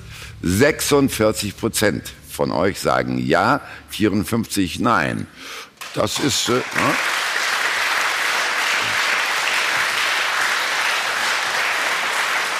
54 Prozent sagen nein. Das ist eine Mehrheit, über die die CSU sich nächsten Sonntag sehr freuen würde. ne? Aber Lothar, Uli Hoeneß hat auch gesagt im Laufe der Woche, am Ende muss der Trainer ja den Kopf hinhalten. Rückt Uli Hoeneß damit schon ab von, von seinem Trainer, von Nico Kovac? Uli Hoeneß war beim Basketballspiel, er war fokussiert auf diese Sportart und äh, das ist natürlich eine, eine, äh, eine, eine, eine, eine, eine Aussage, die generell auf die Bundesliga zutrifft. Man hat es heute schon Anfang der Sendung gehört, Stuttgart hat sich getrennt vom Trainer, weil die Ergebnisse nicht gestimmt haben. Und wenn bei Bayern in Zukunft nicht die Ergebnisse stimmen würden, dann wird man ganz sicher auch über Nico Kovac äh, diskutieren. Aber bis zum jetzigen Zeitpunkt, äh, und wir haben es vorher gesagt, bis vor zehn Tagen war alles in Ordnung. Es war eine Spielphilosophie da, es war Aggressivität da, der Gegner ist früh unter Druck gesetzt worden, hinten ist man in die Zweikämpfe gegangen. Sie müssen es doch nur weiter so machen, dann werden sie auch wieder den Erfolg haben. Wie sehr, Henning, kann Nico Kovac deiner Einschätzung nach dann Krisenmanagement? Wie gut kann er das? Das wird sich jetzt zeigen, wie gut er Krisenmanagement kann. Und das wird sich auch, äh, der Erfolg dessen wird auch davon abhängen, wie sehr er den Rückhalt in, äh, des gesamten Vereins hat. Denn nur wenn er den Rückhalt des gesamten Vereins hat, wird er das Krisenmanagement auch durchziehen können. Mhm. Wenn es da eine Lücke gibt, dass man hintenrum äh, äh, andere Meinung vertreten kann und nur sagt, ja, der Trainer erzählt uns in der Kabine das, aber außerhalb mache ich mal was anderes. Ähm, da, wenn das geduldet wird, dann äh, hat Nico Kovac keine Chance. Und für Uli Hoeneß ist ja immer der Gradmesser, dass der Trainer Herr der Kabine sein muss. Und wenn er die Kabine verliert, so wie Ancelotti, dann ist es vorbei. Nur damit Kovac Herr der Kabine ist, muss, muss ihm komplett der Rücken gestärkt werden. Und das findet gerade nicht so wirklich statt. Uli, wird Kovac dann hier und da von einigen Spielern schon abgesprochen, dass er eine Spielidee für die Bayern hat? Nein, der hat ja eine Spielidee. Eine Spielidee, die sehr gut funktioniert hat. Er hat auch eine bessere Spielidee gehabt als im letzten Jahr, als unter Jupp Heynckes. Da hat man viel mehr Struktur drin gesehen. Also das, äh, das gerade jetzt mal das hohe Anlaufen, die Gegner so unter Druck zu setzen, und zwar mit Tempo, wohlgemerkt. Das hat ja im letzten Jahr ein bisschen gefehlt. Das war in diesem Jahr da und da haben alle mitgemacht. Auch Ribéry und Robben haben voll mitgemacht. Darum hat man ja gesagt, ei, die sind so gut. Aber jetzt zum Beispiel gegen Ajax haben die beiden überhaupt nicht, vor allem nach hinten nicht mit mitgemacht. Und dann geht es einfach auch nicht, weil das Ein-Mann-Pressing schafft nicht mal der FC Bayern. Aber die Aussagen der Spieler sind schon mangelnde Idee. Also Joshua Kimmich hat sich nach drei Spielen in der vergangenen Woche hingestellt und hat gesagt, äh, uns fehlt die Idee nach vorne. Wir wissen eigentlich noch nicht so richtig, wie das funktioniert. Äh, Thomas Müller sagt, ähm, wir sind im Moment nicht in der Lage, Tore zu schießen. Also das ist eine ganz klare Kritik auch an der Spielidee. Und das finde ich jetzt zum Beispiel, wenn man das mal, kommen wir später zu mit Borussia Dortmund Vergleich, da schafft es der Trainer schon, die haben Borussia Dortmund ist in ganz vielen Spielen fangen die schlecht an. Auch gestern wieder liegen mehrfach zurück. Aber die, die haben Automatismen entwickelt, an die sie sich klammern. Und der Trainer hat von draußen aus immer auch äh, eine Idee, das Spiel in irgendeiner Art und Weise nochmal anders zu gestalten. Und das ist bei Nico Kovac in den letzten vier Spielen nicht der Fall gewesen. Um bei Kovac zu bleiben, Philipp, was ist so deine Einschätzung? Wie lange halten die Bosse das durch oder wann handeln sie? Jetzt kommen ja erstmal zwei Wochen Pause. Das, ich glaube, das ist, äh, wird von allen Seiten begrüßt. Ähm, ja, weil dieser Krisenmodus dann etwas äh, abschwächen kann. Du kannst nichts machen, ne? Du kannst Alle nichts machen. Alle Genau. sind weg. Ja, er kann nicht trainieren zwar, aber es wird jetzt nicht zwei Wochen lang eben, äh, wird, werden nicht neue schlechte Ergebnisse hinzukommen können, logischerweise. So, danach hängt es nur von den Ergebnissen ab. Es ist ja völlig klar, ja, wenn, äh, wenn diese Krise so weiterginge, ja, das ist ja äh, als Steigerung zu erleben gewesen in diesen letzten zehn Tagen, ähm, dann, ja, dann kann Kovac leider wieder nach Hause fahren. Ich sehe es eigentlich als Nachteil, dass in den nächsten zwei Wochen kein Spiel ist, weil dann kann man auch diese schlechten Ergebnisse von den letzten zehn Tagen nicht, äh, nicht darauf reagieren und korrigieren. Also ich als Trainer würde mir jetzt wünschen, dass am Mittwoch das nächste Spiel an, ansteht, ich meine Mannschaft im Griff bekomme und dann mit einem Erfolg in vielleicht eine Länderspielpause geht, weil diese zwei Wochen, die bleiben ja in den Köpfen, das bleibt bei uns, bei den Journalisten, in der Öffentlichkeit, es wird ja weiter diskutiert. Wir können ja jetzt nur über Ergebnisse reden des FC Bayern, die einfach für den FC Bayern sich negativ anhören. Also, da wird noch viel Spannung drin sein im Thema Bayern München und natürlich auch bei der Personalie Nico Kovac. Horst Held ist bei seinem Trainer ruhig geblieben, hat die Füße schön stillgehalten, hat gesagt, auch trotz sechs siegloser Spiele, wir halten zu André Breitenreiter. Wie viel Überzeugung war dabei oder äh, haben Sie zwischendurch auch gesagt, ich mache das jetzt erstmal nur für die Öffentlichkeit? Nein, ich glaube, dass man sich leicht ertappen lassen kann, wenn man sowas nur für die Öffentlichkeit sagt und am Ende dann, ähm, wer mich kennt, der weiß, dass ich sowas grundsätzlich nicht äh, tue, sondern dass ich das schon auch immer realistisch wiedergebe, halt, aber das war aus voller Überzeugung oder es ist nach wie vor aus voller Überzeugung, ähm, weil es fängt mit der Erfolgsgeschichte von André Breitenreiter vom Beginn seines ersten Tages da. Ich habe äh, schon viele Trainer erlebt, ich habe aber wenig Trainer erlebt, die äh, in einer Situation, wo, wo André gekommen ist, da, da hatte er natürlich viel zu gewinnen, er hat aber auch ganz viel zu verlieren gehabt. Er ist von Schalke 04 gekommen, er war noch unter Vertrag. Ähm, und wir waren im März in der zweiten Liga auf Tabellenplatz 4 mit einer Mannschaft, die äh, sicherlich nicht äh, ähm, das zu 100 Prozent verbrieft hatte, auch automatisch aufzusteigen. Das war aber der unbedingte Wille und äh, ähm, ein Muss eigentlich wieder aufzusteigen. Und diese Herausforderung, diesen Mut hat er ähm, angenommen mhm. und hat von Beginn an eigentlich äh, ähm, das dann geschafft, hat eine mehr als souveräne ähm, ähm, im letzten Jahr Erstligasaison hinter sich gebracht hat. Äh, nicht nur, ähm, dass wir nie was mit dem Abstieg zu tun gehabt haben, sondern die Art und Weise. Ähm, hat vielen gefallen. Ähm, wir haben viele Gegner überrascht. Wir haben tollen, attraktiven Fußball gespielt. Und es ist die erste äh, ähm, Krise gewesen halt, ja, und, und dann gleich die Nerven zu verlieren ähm, und äh, zu sagen, also jetzt machen wir Tabala Burasa, das ist, äh, ähm, äh, wäre einfach oder ist einfach nicht richtig. Ja, und, und Sind Sie auch ein bisschen ruhig geblieben, weil Sie gesehen haben, diese Delle am Anfang, diese sechs sieglosen Spiele, sind vielleicht auch so ein bisschen dem schweren Auftaktprogramm geschuldet gewesen. An diesen viermal auswärts mussten Sie antreten bei sechs Spielen, ne? Genau, natürlich ist das ein Teil. Ja, es, es, es gilt ja als allererster Linie erstmal, das zu versuchen, richtig zu analysieren und sich nicht selbst Alibis zu schaffen. Aber es ist ein Punkt und den kann man auch nicht wegdiskutieren, dass wir von sechs Spielen vier auswärts haben und einer noch gegen namhafte Gegner wie Dortmund, zwar nicht, äh, äh, aber im Auftaktprogramm hatten wir Dortmund, Leipzig, Hoffenheim, Frankfurt. Ja, ähm, alles internationale äh, äh, vertretene äh, Mannschaften, die halt auch dementsprechenden Kader haben. Wir schwärmen alle gerade über Dortmund. Äh, wir sind einer der wenigen, die nicht gegen die verloren haben. Und, und das war auch ein gutes Spiel von unserer Seite halt. Also da kommt natürlich vieles zusammen. Ähm, wir hätten die Spiele gewinnen können, wir hätten sie auch verlieren können. Am Ende sind wir nach zwei Spielen mit zwei Punkten dagestanden. Und dann haben wir auch äh, innerhalb von wenigen Tagen, von, von vielleicht auch einer Woche, zehn Tagen so ein bisschen den Rhythmus verlor, äh, verloren. Länderspielpause kam dazu, viele Spieler waren weg. Ähm, ähm, also das hatte schon seine Gründe und dagegen haben wir gearbeitet und der Trainer ist vorne wegmarschiert. Da bedarf sie jegliche Unterstützung und wie gesagt, äh, Schnellschüsse machen manchmal auch überhaupt gar keinen Sinn. Fakt ist natürlich, Hannover 96 hatte nach sechs Spielen zwei Punkte. Aber vor der Saison hat sich der Präsident, nämlich Martin Kind, doch sehr weit aus dem Fenster gelehnt. Hören Sie mal. Ich bin mutig. In Bremen gewinnen wir. Gegen Dortmund spielen wir unentschieden. In Leipzig auch. Gegen Nürnberg und Hoffenheim gewinnen wir dann wieder. Mit dem Abstieg werden wir nichts zu tun haben. Hat Martin Kind elf Punkte vorausgesagt. Hat ihn ein Anflug von Größenwahn getrieben? Nein, das war, äh, also wer unseren Präsidenten kennt, weiß, dass der nicht größenwahnsinnig ist und auch keinen Anflug äh, hat, sondern natürlich war das eine gewisse Wunschvorstellung, vielleicht auch ein bisschen mh, übertriebener Optimismus, ähm, aber ich finde es äh, grundsätzlich, äh, wenn man wenn man damit richtig umgehen kann und das konnten oder das konnten wir sowohl André Bratenreiter als auch ich, äh, das richtig einzuordnen, ist es ist es ja immer gut, wenn man wenn man optimistisch ähm, ähm, was dann prognostiziert. Was wäre die Alternative gewesen? Sagen, also ich erwarte aus den ersten sechs Spielen null Punkte und wir werden absteigen. Ich glaube, das wäre eine falsche äh, These gewesen. Von daher ist es immer wichtig, das auch dementsprechend einzuordnen. Gut, er, er war auch, er hat es auch gesagt, nach dem 6-0 Pokal Auftaktsieg in Karlsruhe. Also da kann man dann schon, wenn man denn in zwölf Stunden danach befragt wird, vielleicht noch neu, nicht so ganz alles reflektiert wieder. Das war ein gutes Spiel. Das war überzeugend. Gegen Drittligisten in der ersten Runde am Tag zuvor sind dann schon der eine oder andere ausgefallen, äh, ausgeschieden.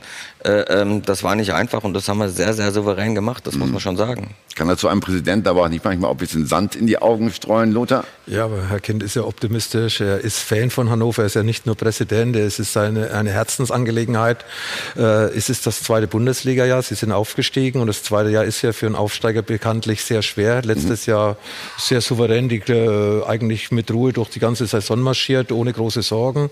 Dann hat man jetzt auch wichtige Spieler verloren und äh, natürlich auch im Umfeld hat es in den letzten Monaten oder im letzten Jahr sehr viele Probleme gegeben und das äh, muss man alles einordnen und ich glaube, Horst Held ist lange genug dabei, um diese Situation eben richtig einzuordnen und deswegen äh, knappe Spiele dabei gewesen, gute Leistungen nicht belohnt worden und deswegen äh, ist es eben eine andere Situation wie vielleicht beim VfB Stuttgart, dass hier am Trainer festgehalten worden ist, weil man gemerkt hat, der Trainer äh, hat die Mannschaft im Griff, geht vorne weg, äh, glaubt an die Mannschaft, die Mannschaft hält zum Trainer und deswegen war es auch die richtige Entscheidung. Du hast den Kader schon angesprochen. Abgänge wie Sané waren zu verzeichnen. Klaus ist weg, Harnik ist weg.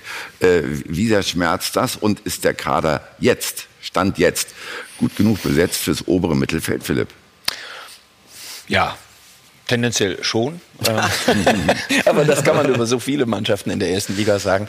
Äh, Das, daraus entsteht überhaupt keine äh, Garantiewirkung. Also ähm, ich denke, Sané ist schon ein, äh, ein Verlust, der richtig wehgetan hat, ja, weil der eben äh, so eine, eine leuchtende äh, Rolle hatte in dieser Mannschaft.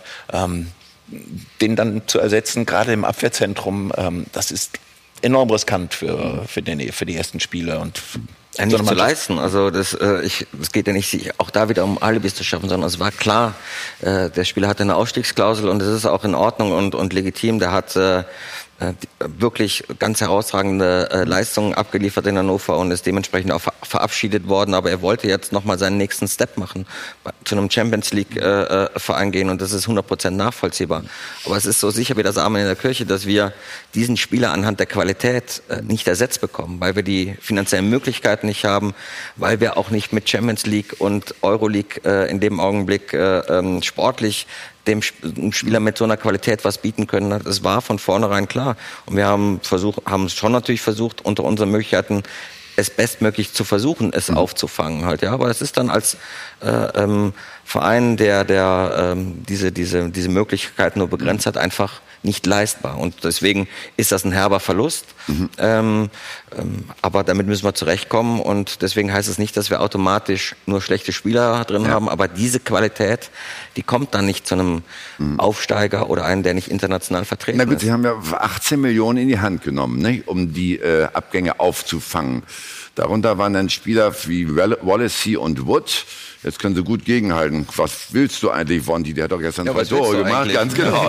Völlig klar. Ja. Was willst du eigentlich? Ja. Könnte ich jetzt sagen, tue ich aber nicht, weil ich Respekt habe. Nein, ja. aber natürlich, äh, ähm, ich ja, glaube, die kommen vom Absteiger, vom HSV, haben keine gute Saison gespielt. Wer ist denn auf die Idee gekommen, die zu verpflichten?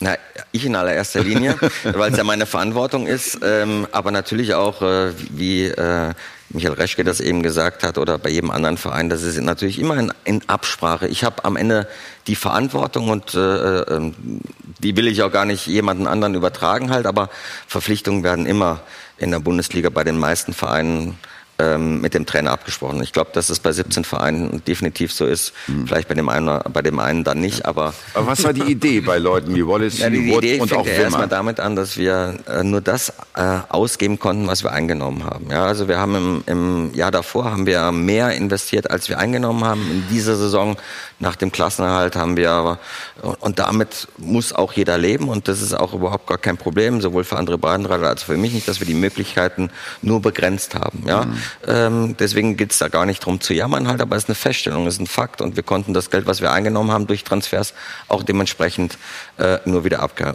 abgeben. Wir hätten mehr äh, investieren können, wenn wir Füllkrug verkauft hätten. Ja, aber wir haben uns alle dagegen entschieden, ihn zu behalten und das schränkt uns natürlich auch ein. Und wenn wir nur bedingte Möglichkeiten haben, dann muss man versuchen, kreativ zu sein. Zu versuchen, tatsächlich Spieler zu bekommen, die in der Lage sind, bessere Leistungen abzuliefern, es auch schon äh, ähm, bei weitem auch schon gezeigt haben. Und da sind, man kann man vielleicht zwei Beispiele äh, nennen mit Wallace und mit Wood, die in ihren Karrieren schon gezeigt haben, wozu sie in der Lage sind, aus welchen Gründen auch immer, mhm. bei ihrem vorherigen Verein das nicht konnten. Ja, selbstverschuldet, vom Verein verschuldet, was auch immer dann zustande gekommen ist. Gut, beim HSV werden alle Spieler schlechter. Das, ja. ist, das ist was anderes, ja. Das ist ja eine traumatische ist ja, ähm, nehmen, wir das, ja. nehmen wir die Geschichte Wallace. Es ist ja äh, ähm, bei einer Nation wie Brasilien, ich glaube, die ein paar mehr Einwohner haben als wir und auch dementsprechend Fußball verrückt sind. Äh, ich glaube nicht, dass es bei Hannover lange äh, oder dass es irgendwann mal vorkommen ist, einen aktuellen brasilianischen Nationalspieler zu haben. Ja, das heißt, der Junge hat Qualität, sonst wäre er nicht da, nämlich brasilianischer Nationalspieler. Also deswegen ist das schon, muss man sagen, er hat es nicht äh, abrufen können beim HSV, aber die Qualität steht außer Frage. Und ich glaube, das, was wir geschafft haben, ist,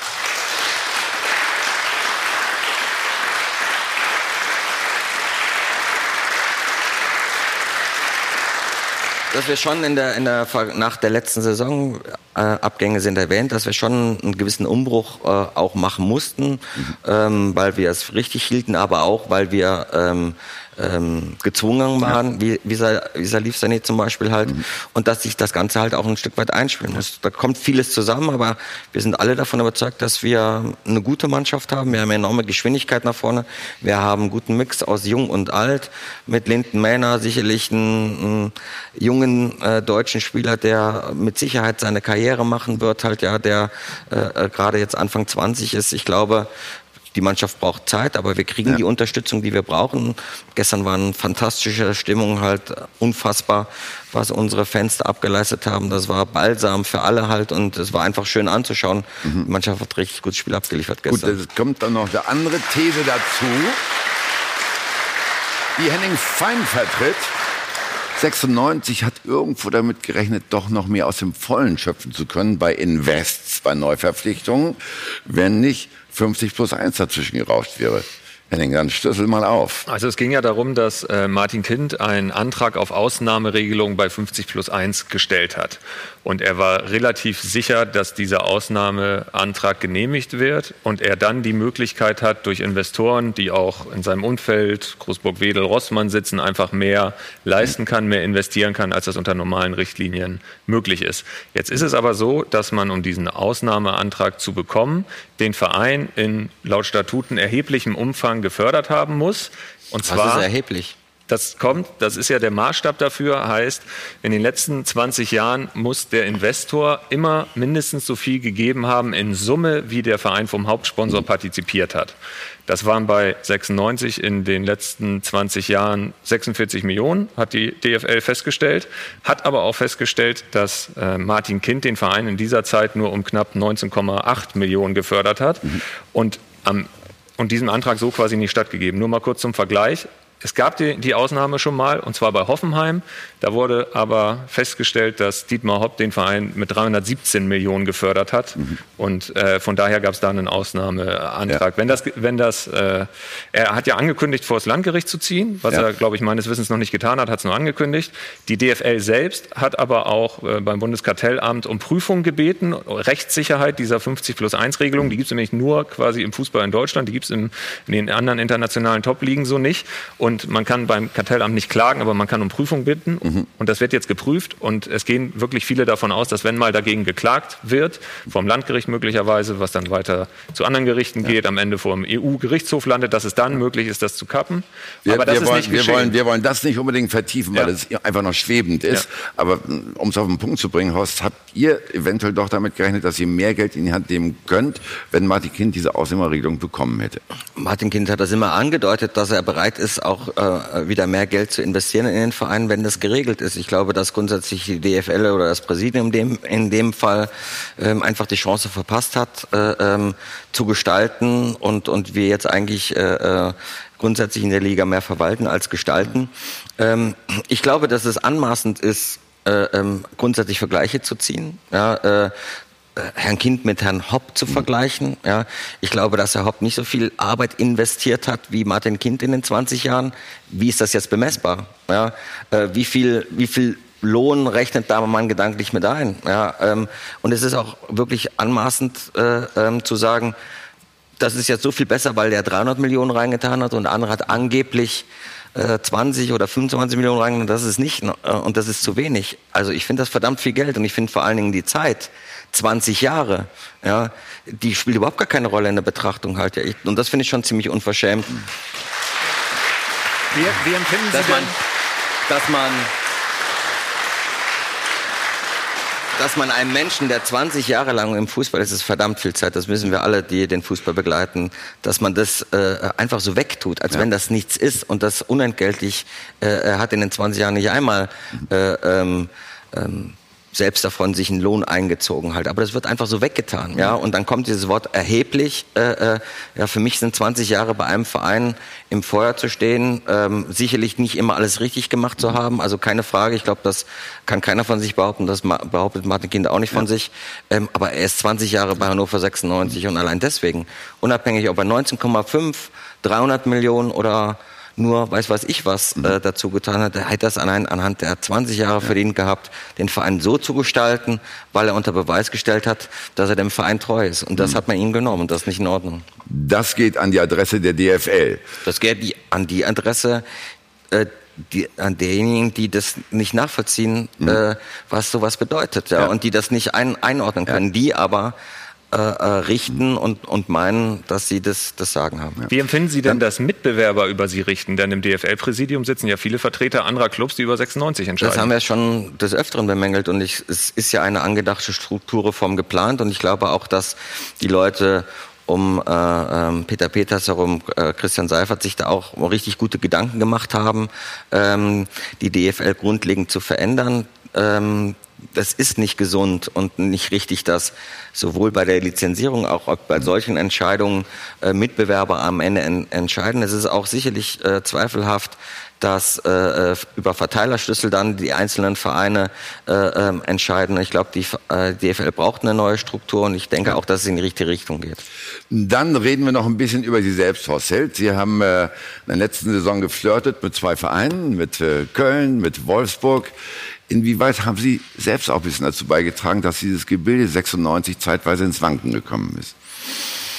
Ja, das äh, will ich gar nicht äh, wegdiskutieren, dass das natürlich eine, eine, Situation gewesen, die für, für alle nicht einfach gewesen ist und die auch sicherlich dann einen Verein belasten kann. Das steht außer Frage.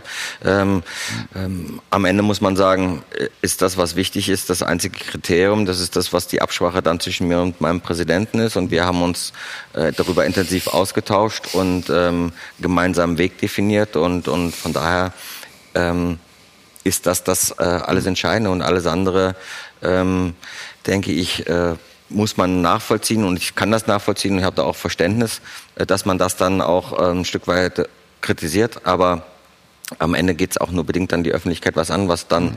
die Begründung oder die Gründe gewesen sind. Ähm, ich denke, ähm, zwischen dieser Saison und ähm, ähm, diesen Situation, die Sie angesprochen haben, ist eine ganze Zeit lang äh, dann halt auch pa äh, passiert und wir haben auch dementsprechend einen guten Auftakt gehabt. Wir haben gemeinsam den Kader gestaltet und ich glaube auch nicht, dass man mir nach sagen kann, dass ich nicht voller Herzblut äh, bei der Sache bin. Ich glaube, jeder, der um Hannover herum ist oder in Hannover äh, beschäftigt ist, der weiß, dass ich äh, ähm, äh, meinen Job gerecht werden will, ja, und, und das zu 100 Prozent. Das ist meine Aufgabe, das ist meine Verantwortung ähm, und das ist mein Anspruch und ja. dem werde ich auch gerecht, denke ich. Ist das Urvertrauen wieder da zwischen Ihnen und Martin Kind? Ich denke, dass das Urvertrauen da ist und trotz alledem ist, ist das klar, dass äh, ähm, ja. die Aufgaben verschieden sind. Äh, äh, er ist mein Boss und wenn er mit was, äh, mit egal, auch bei mir, wenn er mit äh, mit Situationen nicht zufrieden ist, ja. dann teilt er teilt er das schon mit. Da können Sie sich sicher sein. Ja, aber er hat ähm, uns im April mitgeteilt, dass er Sie zum Geschäftsführer machen will. Warum sind Sie das denn immer noch nicht? Ja, ich glaube, das ist äh, ähm, das eine hat dann schon was mit dem anderen zu tun. Ich habe dieses Geschäftsführerposten angeboten bekommen. Ich habe ihn damals äh, nicht angenommen und ich glaube auch, dass es äh, jetzt vollkommen in Ordnung ist, wie der Präsident bzw. der Aufsichtsrat das jetzt handelt. Äh, ich glaube, ich brauche auch nicht einen Posten, um, um meine Einflüsse äh, geltend zu machen. Ähm, also der Name oder der Posten allein zeigt, zeigt nicht immer von Stärke, sondern im, im Grunde geht es darum, äh, sich mit einzubringen. Ähm, und wenn Herr Kind davon überzeugt ist, dass es richtig ist, dann wird das auch machen. Wenn nicht, dann ist es, werde ich trotzdem meiner Arbeit äh, ähm, dementsprechend nachgehen. Ja, aber so ein Aufstieg bringt auch immer ein bisschen mehr Geld. Also Geschäftsführer bringt mehr Kohle als Sportdirektor. Das ist ein Irrglaube. Ehrlich? Äh, in dem Fall, äh, weil das nicht äh, monetär verbunden ist, äh, mhm. sondern es geht tatsächlich um, um ja. die Entscheidungsgewalt in der Operativen. Ja, äh, da wäre ich sicherlich, äh, ähm, hätte ich ein bisschen mehr Handlungsspielraum. Mhm. Ähm, aber ähm, ich kann Ihnen nur sagen, unsere, unsere Verständigung und Arbeit ist äh, so intensiv und so gut, dass ich nicht diesen Posten brauche, um meine äh, Entscheidungen äh, durchzuringen bei Martin Kind. Und außerdem haben Sie ja relativ heimlich bis 2021 verlängert. Also drei Jahre Hannover ist Ihnen sicher und Sie sind Hannover noch drei Jahre sicher.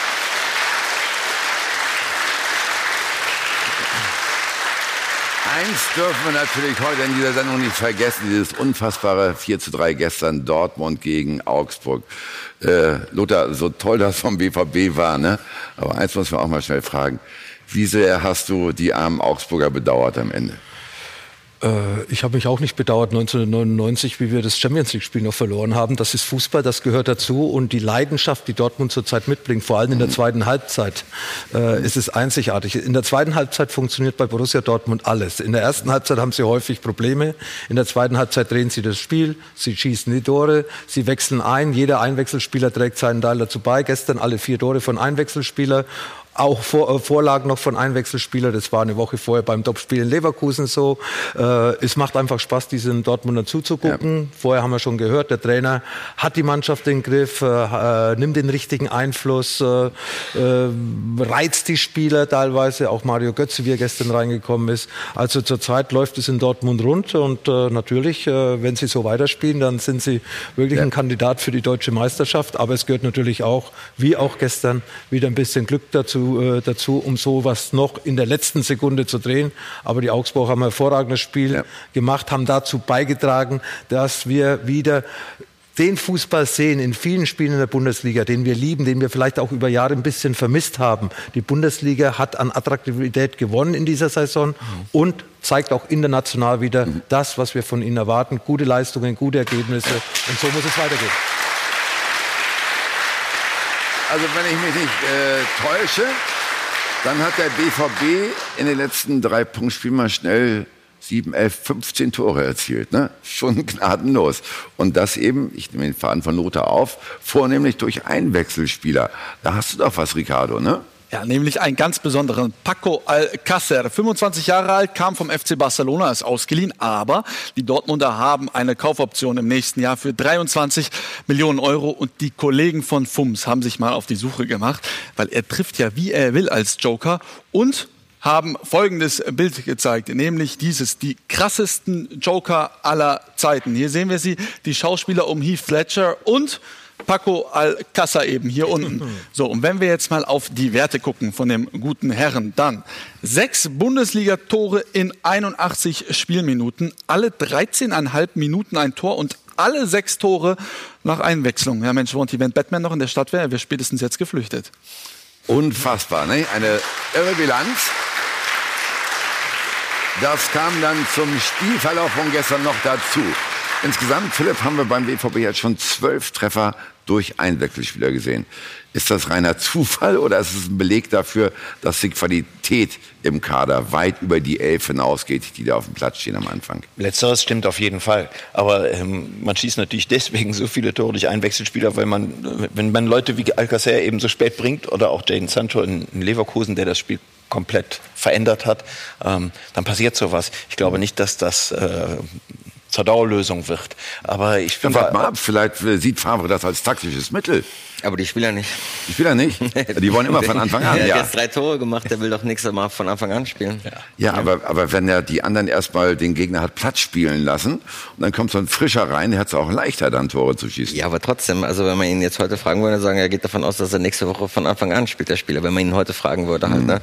Ja. Und äh, von daher ist das ein, ein gutes Mittel, aber irgendwann äh, ähm, könnte es dann halt auch, wir haben gerade eben über Unzufriedenheit beim FC Bayern gesprochen, halt, wenn einer drei Tore macht, äh, dann, dann möchte der natürlich mal länger ja. spielen als wie 15, 20 Minuten. Ja, Favre, Favre sagt ja da immer in dem Punkt, Paco Alcázar hat nie 90 Minuten gespielt in der letzten Saison überhaupt, er kennt er überhaupt nicht und dass er deshalb ihn auch deshalb immer bringt, ja. um ihn da ranzuführen, aber hat der Horst ja schon recht. Also jetzt sagt dann der irgendwann, Jungs, ich mache die Goals und dann möchte ich auch bitte spielen. Aber das ist auch ein taktisches Mittel, natürlich einen Gegner müde spielen und dann schnelle Spieler zu haben, die die müden Jungs auseinandernehmen. Mhm. mhm.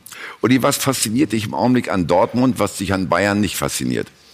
Also natürlich die Einkaufspolitik, dass die viele junge Spieler haben, die sich jetzt entwickeln. Wobei man allerdings dazu auch sagen muss, also beim FC Bayern mit den ganzen Erfolgen und der Klasse der Mannschaft, die sie hatten, gibt es auch diese Möglichkeit einfach nur ganz eingeschränkt, dass man so viele Spieler, junge Spieler bringt. Und wir dürfen nicht vergessen, Dortmund ist auch ganz schön am Zahnfleisch gegangen. Also das sind unterschiedliche Voraussetzungen, da muss man es nicht unbedingt mhm. äh, verbinden. Allerdings, um zurückzukommen, den einen oder anderen schnellen hätte man schon auch holen können. Welche Rolle äh, spielt bei dieser Belebung dann Lucien Favre, der neue Trainer, Philipp? Ja, ganz sicher eine wichtige Rolle, ja, weil es ja ein Trainer ist, der eine Mannschaft ähm, wirklich auf Anhieb verändern kann äh, mit seinen äh, Methoden, mit seinen Ideen. Ähm, das hat er schon in Mönchengladbach gemacht, das hat er auch in Berlin gemacht, das hat er ganz sicher auch in Nizza getan. Es ist ein äh, Trainer, der wirklich ein sehr äh, wesentlichen Einfluss auf das Spiel seiner Mannschaft nimmt. Mhm. Und ähm, in der Tat ist es zum Beispiel wirklich, ich glaube auch, dass es im Moment, äh, denkt er dich das auch, das ist genau das richtige Mittel, mit Alcacer äh, die anderen eben äh, erstmal den Gegner müde spielen zu lassen und dann eben noch solche Trümpfe zu bringen. Auch wenn es in Leverkusen, haben wir es ja gesehen, äh, ehrlich gesagt Glückssache war, weil Leverkusen stand ganz kurz vorm 3-0. Ja. Ähm, das Glück spielt den Dortmund im Moment auch zu. Aber, Aber ich finde, dass äh, Dortmund ähm, einen ganz entscheidenden Schritt getan hat, nicht nur ähm, durch den neuen Trainer, sondern weil sie diese Mannschaft auch komplett reformiert haben. Ja. Sie haben eben die Mentalität dieser Mannschaft verändert. Mhm. Darauf will ich gleich gerne noch zurückkommen, aber äh, ich habe auch noch die These von Henning im Hinterkopf. der am Anfang der Sendung gesagt hat, der BVB hat einen besseren Trainer geholt als die Bayern. Das musst du erklären. Stand jetzt. Stand jetzt musst du auch erklären. Also ich finde, dass das, was Lucien Favre leisten kann und das, was ein Trainer leisten muss, dass er das äh, wirklich, äh, wie das aufgeht. Er selbst äh, wird jedes Spiel kritisieren, weil viel zu Dinge, viele Dinge falsch gelaufen sind, aber er hat es geschafft, dieser Mannschaft einen ganz klaren Plan mitzugeben, Automatismen einzuschleifen, in dem jeder weiß, was er zu tun hat und wie der Fußball zu funktionieren hat. Das hat er, äh, ich kenne ihn seit elf Jahren, ich habe ihn in Berlin begleitet, in Gladbach begleitet, äh, schafft er meistens so, dass er erstmal elf gegen null spielen lässt und am Handgelenk die ganzen Spieler über den Platz zieht und ihnen sagt, wo sie hinlaufen sollen. Die denken nach zwei Wochen, was ist das? Und nach drei Wochen merken sie, das hat irgendwie Erfolg. Mhm. Und die Art und Weise, auf ein Spiel zu reagieren, gerade wenn es nicht läuft, auch durch gezielte Einwechslung. Mhm. Ich habe ihn getroffen vor drei Wochen, da sagte er zu mir, eine Mannschaft, die nur ein System beherrscht, ist tot. Keine Chance. Und deswegen hat er angefangen, 4-2-3-1, 4-3-3, 4-4-2. Er sagt, das ist meine Basis, da wechseln wir im Spiel ungefähr 15 Mal hin und her. Und ich habe auch nur Spieler, die auf einzelnen Positionen funktionieren. Deswegen spielt Götze bei ihm immer nur im 4-3-3. Wenn ja. er kein 4-3-3 spielt, spielt kein Götze. Nur die und andere Seite ist doch, wenn ich kurz dazwischen darf, dass Favre in der letzten Zeit, bei seinen letzten Stationen eigentlich immer wieder gezeigt hat, dass es nur für eine gewisse Zeit reicht. Ne? Gladbach, Nizza, eigentlich überall, wo er war, Hertha. So im dritten Jahr hakte es. Ne? Lothar, macht das nicht nachdenklich? Ja, erstens mal äh, muss man ja sehen, was Dortmund im letzten Jahr durchgemacht hat. Das war mhm. nicht unbedingt erfolgreich. Sie haben gut angefangen, sind dann abgestürzt, äh, haben dann am letzten Spieltag mit Glück die Champions League erreicht. Leverkusen, wenn äh, zwei, drei Tore mehr geschossen hätte, wäre mhm. Dortmund in der Europa League. Äh, nee, Favre hat ein Konzept, ein ganz klares Konzept. Er fängt erstens mal immer ein bisschen defensiver an, wie er aufhört. Ist vielleicht auch den Zwischenergebnissen geschuldet, aber es ist immer offensiver geworden. Für einen Sechser wechselt ein Achter ein, für vorne für einen neuneinhalb Stürmer Philipp oder einen nicht-Neuner Stürmer Philipp bringt er dann Kassa. Und, der BVB hat ja auch über die Hälfte aller Tore in der Schlussphase erzielt. Genau, das spricht für deine These. Richtig. Und äh, er hat da die Möglichkeit. Er hat äh, seinen klaren Plan. Den hat er aber auch schon in München-Gladbach, in, in Berlin gehabt, auch in Nizza. Er hat auch äh, sein, die Spieler auf seiner Seite. hat tolle äh, Einkäufe gemacht oder Borussia Dortmund hat die gemacht, vor allem Witzel, ein Leader auf einer Position, die enorm wichtig ist im modernen Fußball. Marco Reus nicht mehr auf den Außen, sondern im Zentrum, wo er sich frei entfalten kann, Tore vorbereiten, äh, schießt die Tore und als Kapitän noch mehr Verantwortung. Und das waren so kleine Stellschrauben, die er gedreht hat, beziehungsweise die Mannschaft verändert hat. Und die haben eigentlich alle gegriffen. Und auch ja. Bürki, der gestern beim dritten Tor schlecht ausgesehen hat, hat bisher eine Weltklasse-Saison gespielt. Ich habe ihn häufig kritisiert, aber in den letzten Spielen hat er auch äh, die Dortmunder vor höheren Rückstanden bewahrt und somit auch seinen Teil dazu beigetragen, dass die Borussia zurzeit auf Platz 1 steht. Favre setzt ja auf dieses Prinzip Jugend forscht. Okay, zwei äh, Arrivierte im Mittelfeld, die das stabilisieren, aber hinten wirklich eine U19-Verteidigung. Vorne top. Leute, aber top, ja. Mhm. Vorne Leute wie Sancho oder Brünlasen. Und Mario Götze, wir haben es angesprochen, bisher null Minuten Einsatzzeit in der Bundesliga. Dann kommt er, ist sieben Minuten drin und schießt ein Tor, Uli. Ist das eine Aschenputtelgeschichte? Ich habe mich wahnsinnig für ihn gefreut, weil so ein toller Spieler, der dann einfach nichts mehr auf die Spur bekommen hat, äh, dass der dann so ein Erfolgserlebnis hat und man hat sie mir auch angesehen. Das war ja mehr als eine Befreiung und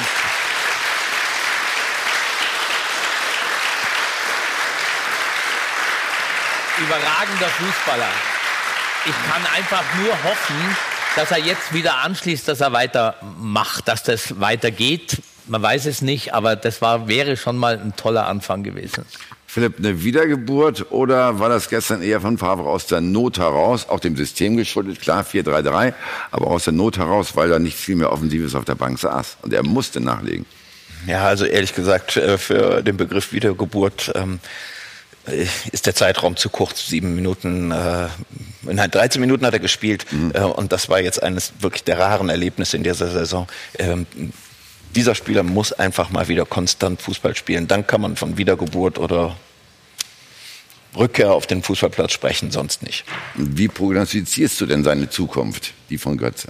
Ähm, ich glaube, dass er sehr genau weiß, woran er bei Favre ist, weil Favre das immer macht. Auch in aller Härte sagt er auch Spielern, wenn sie bei ihm nicht spielen werden. Ich glaube, dass dieses Gespräch auch stattgefunden hat. Ich glaube, dass es für Götze keine Überraschung war, dass er jetzt nicht im Kader war. Mhm. Er hat äh, äh, tatsächlich jetzt auch profitiert davon, dass Marius Wolf verletzt war, sonst wäre es vielleicht gestern gar nicht in den Kader gerutscht. Aber, und das zeichnet dann tatsächlich Mario äh, aus bei all dem, was tatsächlich auch auf ihn einprasselt, ähm, auch was Kehl gestern äh, äh, bei euch vorm Spiel gesagt hat, er ist wirklich, versucht sich so auf das Sportliche zu fokussieren und, und versucht, sich nicht hängen zu lassen, sondern irgendwie nochmal zu zeigen, äh, ich, ich gehöre hier schon irgendwie noch rein. Mhm. Und das ehrt ihn erstmal sehr, aber ich glaube, ähm, das sehe ich genau, äh, äh, wie Philipp gerade gesagt hat, dass es jetzt nicht so ist, dass der jetzt der äh, der Spieler wird, in dem sich das Spiel von Borussia und dem sich das Spiel von Borussia Dortmund in dieser Saison. Also erstmal hinten anstellen. Ja. Ne?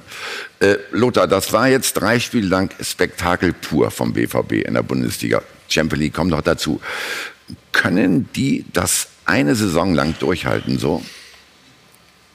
Ja, sie können es, wenn sie schwimmen. Äh, sie sind jetzt auf einer Wolke. Aber natürlich haben sie, und das haben wir vorher schon gesagt, auch sehr viel Glück gehabt in Spielen Leverkusen. Auch gestern, die Augsburg hätten auch das zweite und dritte nachlegen können, bevor die Dortmunder das erste gemacht haben. Also das Glück braucht man natürlich auf seiner Seite. Und äh, mit den Einwechslungen wird es auch irgendwann mal nicht mehr so funktionieren. Also es ist eine ganz tolle Momentaufnahme, aber wie gesagt, die Mannschaft, äh, das schweißt die Mannschaft zusammen und auch Mario Götze mit diesem Erfolgserlebnis äh, gestern ist der Kopf frei. Ich habe da hinten gerade ein Bild gesehen. Ich habe Mario nie so offen, herzlich lachen sehen in den letzten vier Jahren, wie dieses Bild da hinten ausdrückt. Ja. Zufriedenheit, er ist erleichtert, es ist so eine Last von seinen Schultern mhm. gefallen und Dortmund äh, wird auf jeden Fall eine starke Saison spielen und ist zurzeit vier Punkte vor Bayern München. Das ist was.